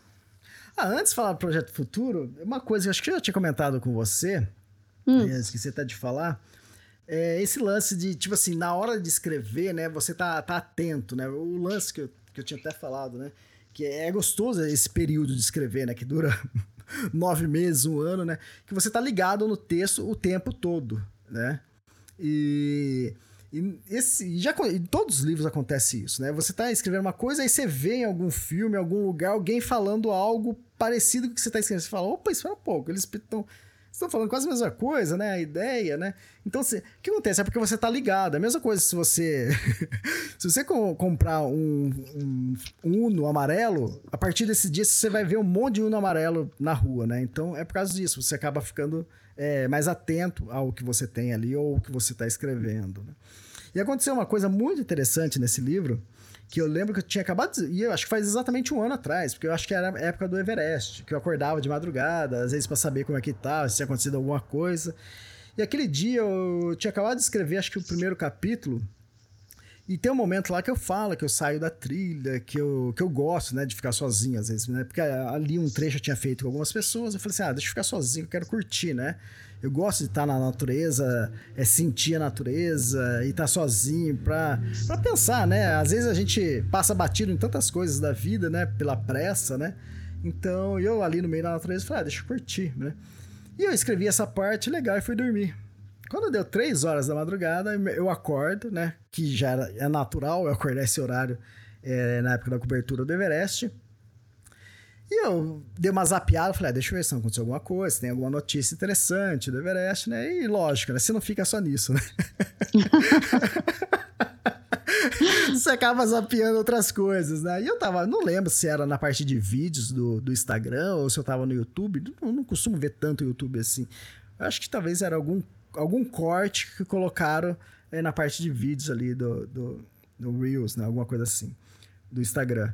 E aí tinha um trecho, né? Aí eu tava assistindo, aí tava passando esse corte, era uma entrevista do, do talk show lá do Jimmy Fallon, que ele tava entrevistando o Christopher Waltz, que é o alemão, né? Ele, é, ele não é que ele é loiro, ele é alemão mesmo.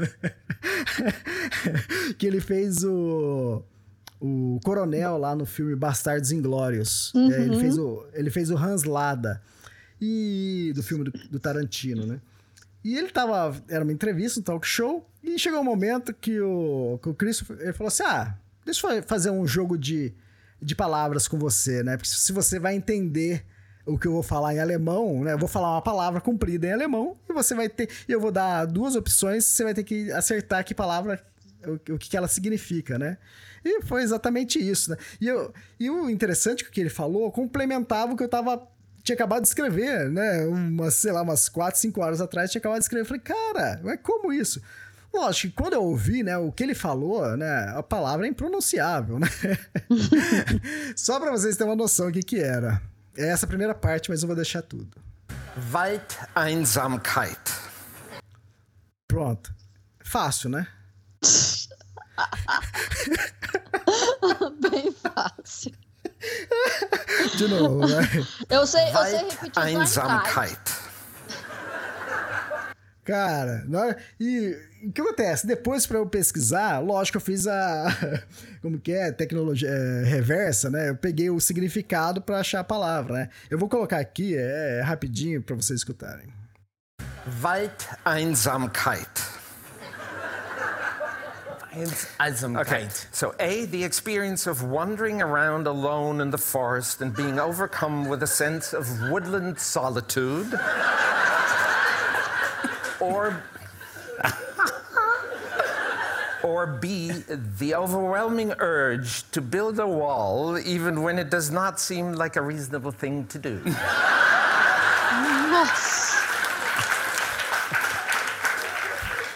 what is the word again? Waldeinsamkeit. It's a beautiful word. A, the man Correct. who wanders around the woods Correct. and finds stuff Very good.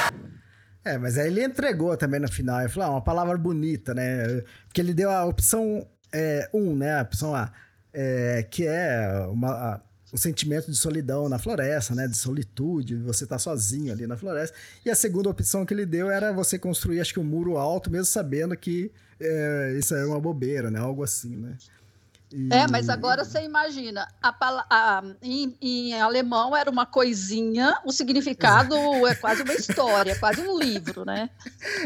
Exatamente. E eu, tipo assim, eu na hora que eu escutei, ó, eu com sono ali, nem prestando atenção direito. Aí depois, na hora que ele fala que é a eu falei, cara, é a? E, porque a A era super interessante, porque é, é realmente isso, é a solidão, né, da floresta, de você estar tá ali, sentir a floresta, é, a solitude, tudo. Eu falei, caramba, é exatamente o que eu acabei de escrever. Eu peguei, levantei e falei, deixa eu pesquisar, né? Tanto, bom, eu lógico que não iria conseguir digitar isso aqui. Né? Waldeinsamkeit.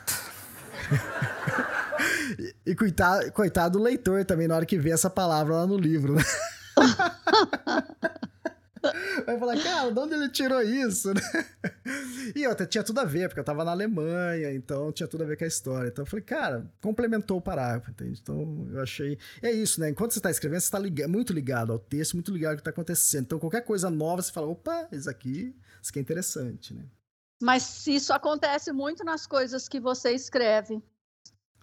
Demais, demais. Tem várias coisas, é que agora eu não vou lembrar, mas várias coisas acontecem desse, desse, dessa forma, né? Mas é o que eu falei, é porque você tá vivendo isso, é 24 horas você vive isso, né? E outra, é quase um ano, né? Alguma coisa vai acontecer que você vai conseguir ligar na, na história, né? Então, normal também. Muito bom. Nossa, adorei. Adorei você ter mostrado, é, tocado áudio. Faz, nossa, faz muita diferença, porque uma coisa é você ler lá no livro que a gente nem sabe pronunciar também, né? Que nem você falou. É, você, você passa o olhar, assim. Isso, aí depois eu, eu, coloquei lá no Google, né? Google Tradutor, né? Pra, porque lá também ele lê a palavra. Mesmo colocando em alemão, era diferente disso. Falei, eu ia colocar, eu, eu queria colocar aqui no, no podcast a palavra. E eu testei lá no Google Tradutor. Falei, não, hum, e, sabe? E vem quebrado, fala devagar. Falei, não, não é isso que eu escutei. Aí eu acabei encontrando, fui pesquisar, encontrei a entrevista, eu baixei o áudio da entrevista e falei, pô, assim, né? Assim eu não preciso tentar falar, porque imagina eu tentar repetir isso. é verdade.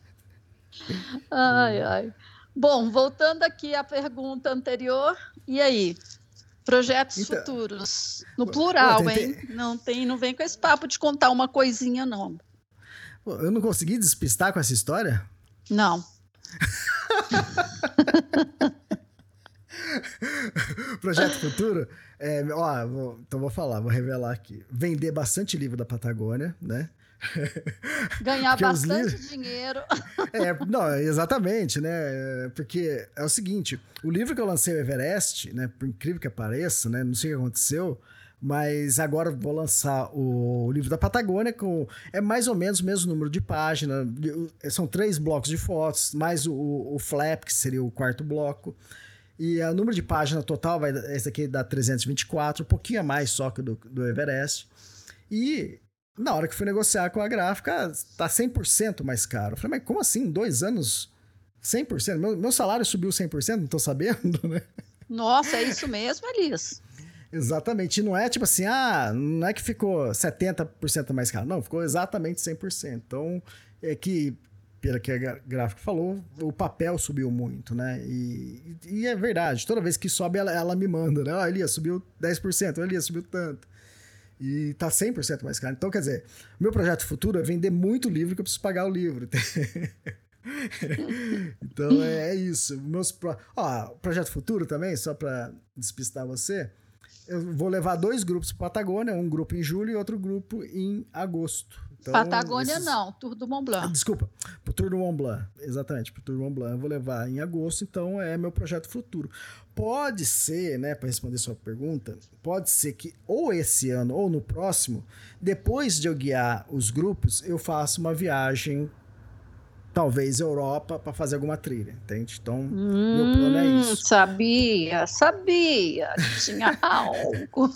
Pode acontecer esse ano ou o ano que vem. Eu gostaria que fosse esse ano, porque exatamente por quê? Porque aí eu vou chegar de viagem e vou ter o que escrever, entende? Pra eu, uhum. senão, se eu for só o ano que vem, porque aí seria só o próximo verão, né, europeu e do, do hemisfério norte, né? Então, aí eu ficaria um ano sem escrever. E acho que acho que seria chato isso. Você já está, tipo, desacostumado a viver assim um ano sem ter uma preocupação, uma função literária. Então, por quê? Porque a gente sempre tem aquele momento de folga, né? Ou você cria, ou se, se você não tem momento de folga, você vai acabar ou vendo internet ou vendo é, televisão, né? Televisão não, que eu nem assisto mais, desde faz seis anos que eu não assisto televisão. É, ou você vai assistir algum filme, né? Que eu assisto normalmente por ou no computador ou no celular. Então, é, o, o livro pelo menos está construindo algo, né? Então é legal isso. E, ó, e te ajuda, né? Mentalmente, né? Exercitar a cabeça, né? Pensar e pesquisar e você aprende. Eu aprendo muito mais, né? Quando eu volto do que lá na trilha.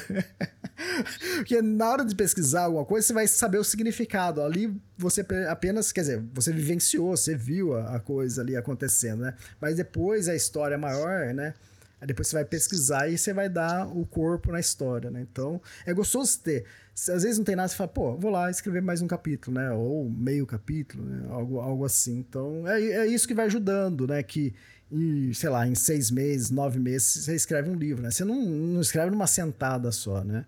Então, uhum. é, é, gostoso e cê, ter. E você quer aproveitar porque é, você falou que o segundo grupo é em agosto, foi isso que você falou? É, eu tenho um grupo em julho, depois eu tenho 15 dias de folga e depois é, eu tenho outro grupo em agosto, né? E esses 15 dias, uma semana, o meu primo que vai seguir, ele vai continuar comigo, então eu vou estar viajando na Europa com ele, vai ser a primeira viagem dele para lá. Uhum. E depois eu vou sobrar uma semana para mim sozinho ali até o próximo grupo, né? Então eu vou descansar em algum lugar perto da trilha e depois eu recebo o grupo, né? Então, então daí, ter... você vo... daí você faz 15 dias em agosto, pensando que você poderia viajar, você ainda aproveitaria um bom tempo, assim, bom tempo que eu falo de clima, né? É, tenho mais um mês, né? Porque eu, eu termino no dia 21 de agosto o grupo, eu já teria, quer dizer, no meu plano, eu, nesse mesmo dia já partiria para a próxima trilha, entende? Para a trilha do livro, né? Para o próximo ah. sexto livro. Então, quer dizer, se for esse ano, vai acontecer. Mas se for o ano que vem, vai acontecer a mesma coisa. Na hora que eu terminar a trilha, né? O grupo sai para um, volta para o Brasil e eu, e eu parto para fazer mais é, a outra trilha. A outra trilha que eu estou querendo fazer são 600 quilômetros. Então, é eu vou fazer duas vezes Tour Mont Blanc e depois mais 600 km. Então, eu preciso ver se eu vou, vai, eu vou conseguir fazer esse ano isso. Ou não. Ou uhum. pro próximo. É bastante, hein? É, é bastante, né? Mas é que a, a trilha é mais leve, né? A trilha é, é bem mais leve que, que, que o Tour do Mont Blanc. Então, é mais sossegado por causa disso. Mas... Outra... E, você, e, e, você nunca pensou, por exemplo, de fazer alguma coisa que pudesse ser feita mesmo, é, sei lá, no inverno? Ou, é, por Brasil, exemplo, ser, ser ao contrário, nos hemisférios? Como você está falando? Ah, você falando na onde? Ah, não sei, num lugar, por exemplo, ah, no tá, hemisfério norte começa a fazer frio, entendi. né? Aí você iria para um lugar no hemisfério sul, não necessariamente América do Sul, mas no hemisfério sul. Entendi, entendi o que você está falando. Porque, tipo assim, se eu for no verão do hemisfério norte é junho, julho, agosto, né? E um pouco de setembro. Uhum. E se for verão no hemisfério. Porque sempre. Eu, a Mandina tá falando isso porque eu sempre viajo para regiões frias. Então, normalmente, nessa região fria, eu tenho que fazer no verão, porque no verão lá é, é mais ou menos, né? é quase quente, né? É. Então... Mas é tipo assim, por exemplo, sei lá, Nova Zelândia, vai, Austrália. Isso. É, exatamente. Tipo, hemisfério norte, eu já fiz, acabei de fazer, que é exatamente isso que você está falando, que foi Patagônia. Eu aproveitei a janela do fim de ano, né, do nosso verão aqui, para uhum. fazer Patagônia. Uma próxima, ah, tá, eu posso fazer isso futuramente. Aí sim, aí pode ser Nova Zelândia, pode ser Austrália, algo assim, né? Ou lá nas Polinésias, não sei. Então, mas como é, eu sempre faço. Eu acho que é. você, por exemplo, daí, sei lá, vamos supor que este ano, aí você fala assim, nossa, Aí setembro já começa a ficar complicado, outubro já é frio. Aí você fala assim: ah, quer saber? Eu vou para Nova Zelândia. É, então, Nova Zelândia tá, tá no radar também, né? Mas eu não sei se para tão já. É, é uma região muito linda, né? E, uhum. Porque tem uhum. muita montanha, tem montanha nevada, tem mar, tem é, é muito misturado. Tem a lagos. É, tem até Araroa lá, mas seria uma trilha muito longa para mim. Acho, se não me engano, é 4 mil quilômetros, né? Então, é trilha que você leva 4 meses, 5, é, 5 6 meses para atravessar. Então, para mim é muito, muito tempo, né? Normalmente as trilhas que eu faço são 40 dias, 30 dias, 25 dias, né? Então. Ah, mas deve é. ter coisas mais, é, Não, sim, mais sim. fáceis, com, assim, né? Mais curtas também. É, tem sim que eu já pesquisei. Ah, então, o que, que é que a gente está falando? Então, para você aproveitar o seu tempo. Você não escutou o que eu falei. Eu acho que o ouvinte escutou. Tem sim, porque eu já pesquisei. Ah, tá. Tem trilhas mais curtas, sim. É. Tem é, Japão imagina, também. Imagina lá um lugar que também é um parque de diversão, né? Isso, lá é um pouco parecido com talvez Canadá, não, não sei. Mas lá é o Tom Alves, né, que também era colunista do Extremos, ele fez várias viagens para lá e é fantástico. Uma região muito bonita. Tem Japão também, né, que tem vários, tem alguns circuitos lá de trekking também, então... É Nossa, o Japão a gente nunca ouve falar. Exatamente, exatamente. Será que a Emily consegue para lá? Tá muito longe. Eu não sei. Será que ela fala japonês? Não sei. Coitada. Eu odeio a Emily, mas, como eu disse, eu já tô tolerando. Já tá tolerando. Hashtag volta Emily. ai, ai, onde será que anda nossa amiga, hein? Exato, eu não sei. Não sei se apareceu no livro da Patagônia. Eu não vou contar para ninguém sobre isso. Porque eu acho, Elias, que assim, não sou só eu que pensa na Emily quando, entendeu? Pensa nos seus livros, pensa em você. Eu acho que tem uma legião aí. E pior que tem, viu? É verdade. Ah, e pra quem tá ouvindo falar de Emily, tá curioso, né? Porque nem todo mundo leu meus livros, né? Todos os meus livros é, leia primeiro Tour Mont Blanc e depois leia Rock Mountains. Aí você vai ter uma noção. Você vai entender a história da Emily. Na Kungsleden até cito a Emily, mas eu não encontrei, entende? Então é. Mas Tour Mont Blanc e Rock Mountains fala que aí aprofunda bem. Então, para quem tá curioso. É, é uma ah, profundidade. Ah, é, a ordem de leitura dos meus livros, né? É, eu diria tudo bem que eu lancei o Tour Mont Blanc primeiro, mas eu diria pra pessoa ler primeiro o Everest. Talvez o Everest, Tour Mont Blanc, depois Kungsleden, depois Rock Mountains, Rock Mountains e depois Patagônia por último, né? Isso quem quiser ler na... Ou então, no mínimo, se a pessoa ler Tour Mont Blanc e Rock Mountains na, na ordem, já já, já ajuda bastante, né? Mas é legal, Os... né, assim, ver também sua evolução como trekker. É como trekker, como escritor, como, como pessoa, né? Como personagem, Elias, né?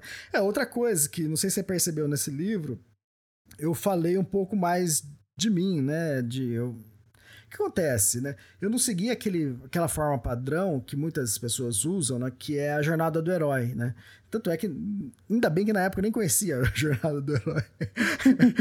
eu fiquei conhecendo e não li inteiro ainda, eu fiquei conhecendo quando eu li Kungsleder, quando eu tava escrevendo Kungsleder, né? E a Jornada do Herói, que é um cara que pegou e ele fez uma análise de trocentas histórias de filme, de bíblia, de tudo que é lugar, de contos, e ele começou a entender, mas por que uma história, né? Como, como se monta uma história, né? De sucesso, né? Então ele escreveu tipo uma formulinha, né? Mas eu odeio formas, Amandinha. sabe, eu acho que fica muito amarrado e fica. E, tipo, se você não tiver uma, sabe, uma perspicácia de mudar coisas para não ficar igual a todo mundo, né? Você vai acabar todo mundo livro parecido do outro, né? A Disney, né? Os, os a gente fala desenho animado, mas é filmes, né? Os filmes de desenho deles tem muita jornada do herói, né? E funciona muito bem, né? Mas é, que vamos supor, num livro que de aventureiro normal, ele iria contar a saga dele, a vida dele inicial antes de partir, né? Então, quem que ele é, o que aconteceu na vida dele, qual foi o chamado, de repente foi a briga com o pai, que aí ele fala, ah, não, eu vou embora e vou, sabe, alguma coisa aconteceu, ou teve um câncer, depois se curou e quis se aventurar. Então tem essa parte de apresentar o personagem, depois o, o chamado para aventura, depois a aventura, depois tem tudo e eu, quando eu comecei a escrever, eu nem conhecia o A Jornada do Herói, mas eu, não queria falar de mim. Eu não queria, tipo, começar um livro e falar, ah, eu sou Elias, ó, minha vida era meio assim, sabe? Eu sou... eu, eu não, imagina se você fizesse isso e em cada livro que você escreve, você e... tem que repetir a fórmula. Então, cara. exatamente. isso talvez funciona, né? E, e outra, eu acho que funciona para alguém, sei lá, a pessoa teve câncer, né? Ou acho que foi o Roman Romancini, parece que foi atropelado dia antes de escalar o Everest, entende? Então ele não podia ir, depois parece que ele teve câncer também. Então, quer dizer, tem uma história que é uma base forte, isso aí tem que estar tá no livro, né? Faz parte da, da história dele. Agora, não só contar, ah, eu era assim, eu vivia, eu achava que não ia viajar, que eu não tinha dinheiro, não sei o que tem. Né? Aquela coisa da adolescência, nossa, né? Aquele sonho. E ainda bem que eu não fiz isso, porque eu não tive um livro só, né? As pessoas normalmente fazem isso quando é um livro só, né? Então, como eu não conto a minha história, quem que é o personagem Elias, né? Tudo bem, muita gente me segue pelos podcasts, pelo, pelo, pelo site Extremos, né? Então talvez a pessoa conheça um pouquinho mais. Mas no livro não falo tanto assim. Mas se você notar, em todos os livros eu conto alguma história antiga minha, sabe? Lógico, a história sempre tem que estar. Tá, é, fazer jus ao, ao que está acontecendo ali no livro, né? Tem que. Então. Ter conexão. Livro, é, tem que ter conexão. É, e nesse livro eu contei algumas coisas, né, que aconteceram, né? Não vou falar aqui, né, mas tem acho que umas uhum. duas histórias. Então, é, eu estou fazendo mais isso também para as pessoas a, conhecer um pouco mais o Elias, né? Como que era antigamente, né? O que, que eu fazia, o que eu não fazia. Então, tem várias histórias. Outra Antes de 79, gente.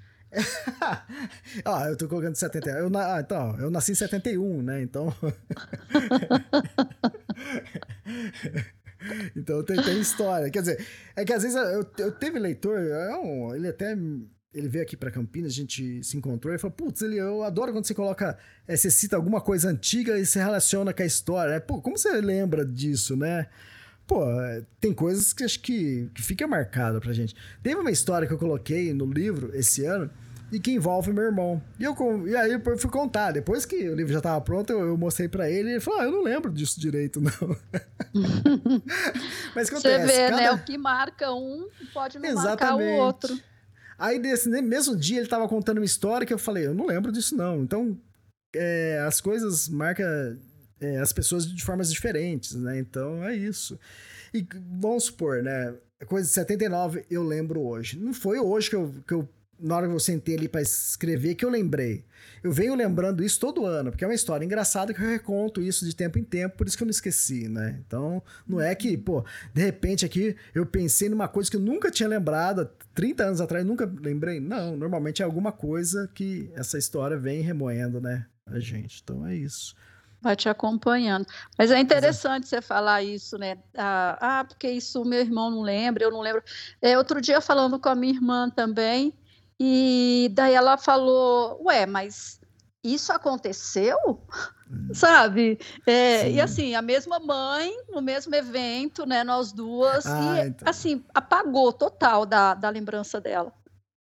Exatamente, aí, e é, é, o que acontece lá na história, né, a abertura de algum capítulo agora que eu não lembro qual que é, eu contando que tava na cama e, e conto a, a, minha fala, a fala do meu irmão, a fala do meu pai, a fala da minha mãe, e ele fala assim, mas como você lembra disso?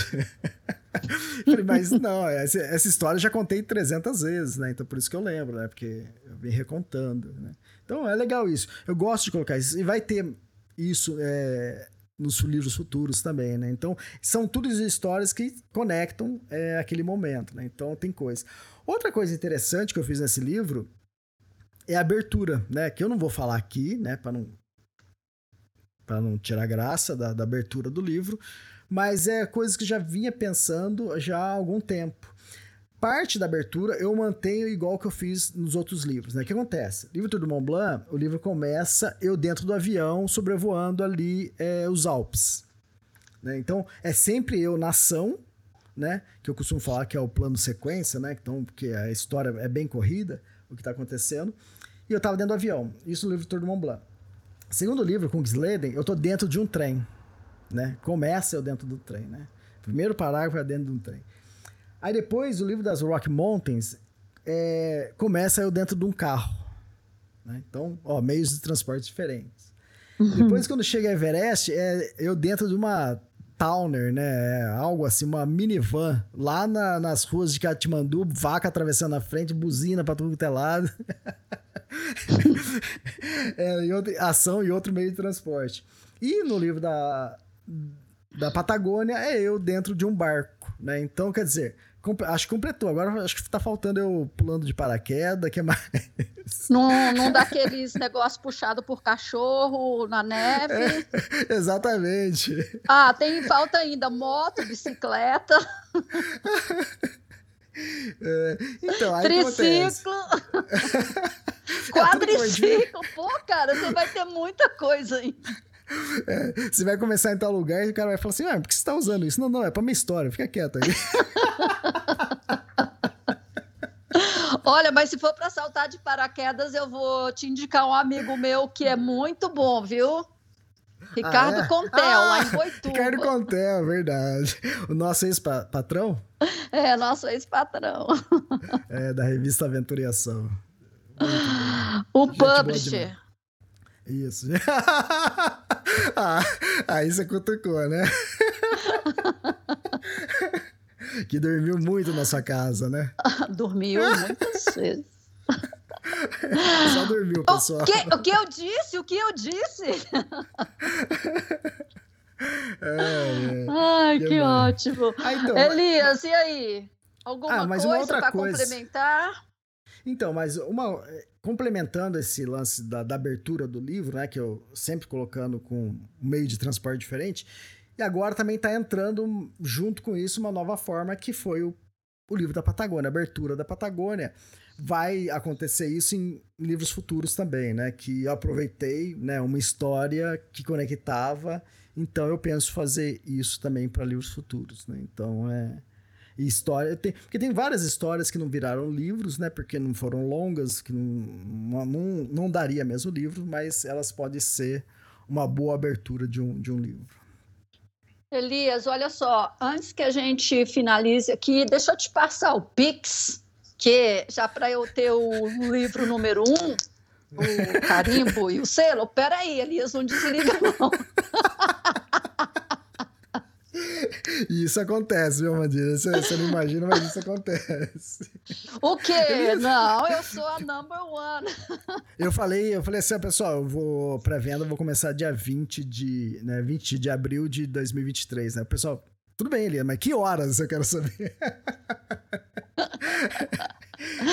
Ai, que ótimo. É, é, é, dia, é dia 20, né? Não, mas eu imagino, né, que assim, é aquilo que eu falo, tem muita gente que tem essa coisa, né? Eu quero, não tem problema eu ser a segunda, não. Pode receber o Pix aí de outra pessoa. Não, mas tem muita gente, né? Como eu tinha divulgado que eu estava escrevendo o livro, muita gente me cobrando, Elias, lança logo, eu quero usar o livro para vou viajar final do ano, né? Então, é, e muitas outras pessoas também que só lê o livro, não vai viajar, né? Mas quer, quer saber da história, né? Que eu fico uhum. instigando, eu fico colocando post, lá durante a viagem fica colocando fotos, né? Então depois a pessoa fala, ah, quero ler o livro, né? Então é isso. É, tem que usar os teasers mesmo, né? Pra deixar exatamente. a galera com vontade de ler. É, exatamente. E outra, Patagônia é um lugar que a gente tem que conhecer, né? É, quer dizer, ó, ela é enorme, né?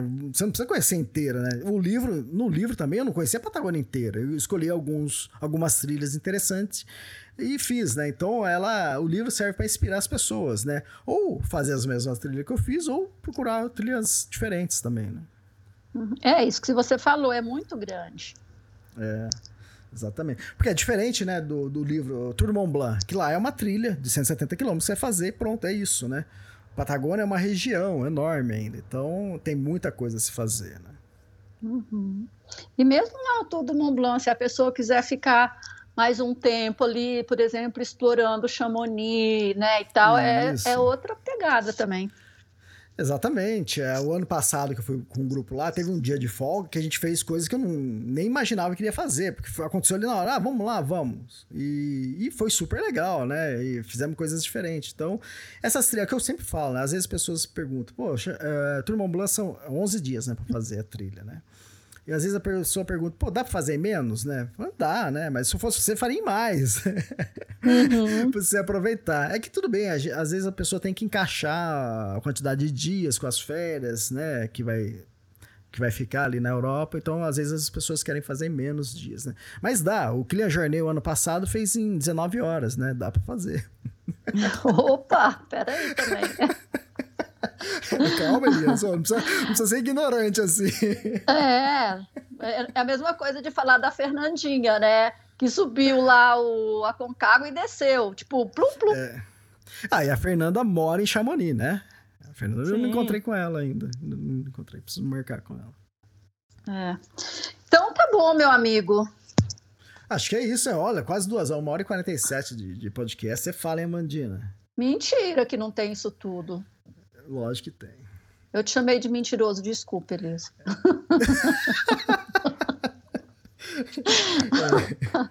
É. Nossa, que feio. Você não vai me chamar para outro podcast.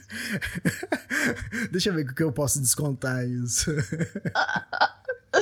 Ai, que ótimo. Uh, ah, eu ia fazer uma pergunta na hora que você falou das bandanas. É, elas são todas com as fotos da Patagônia?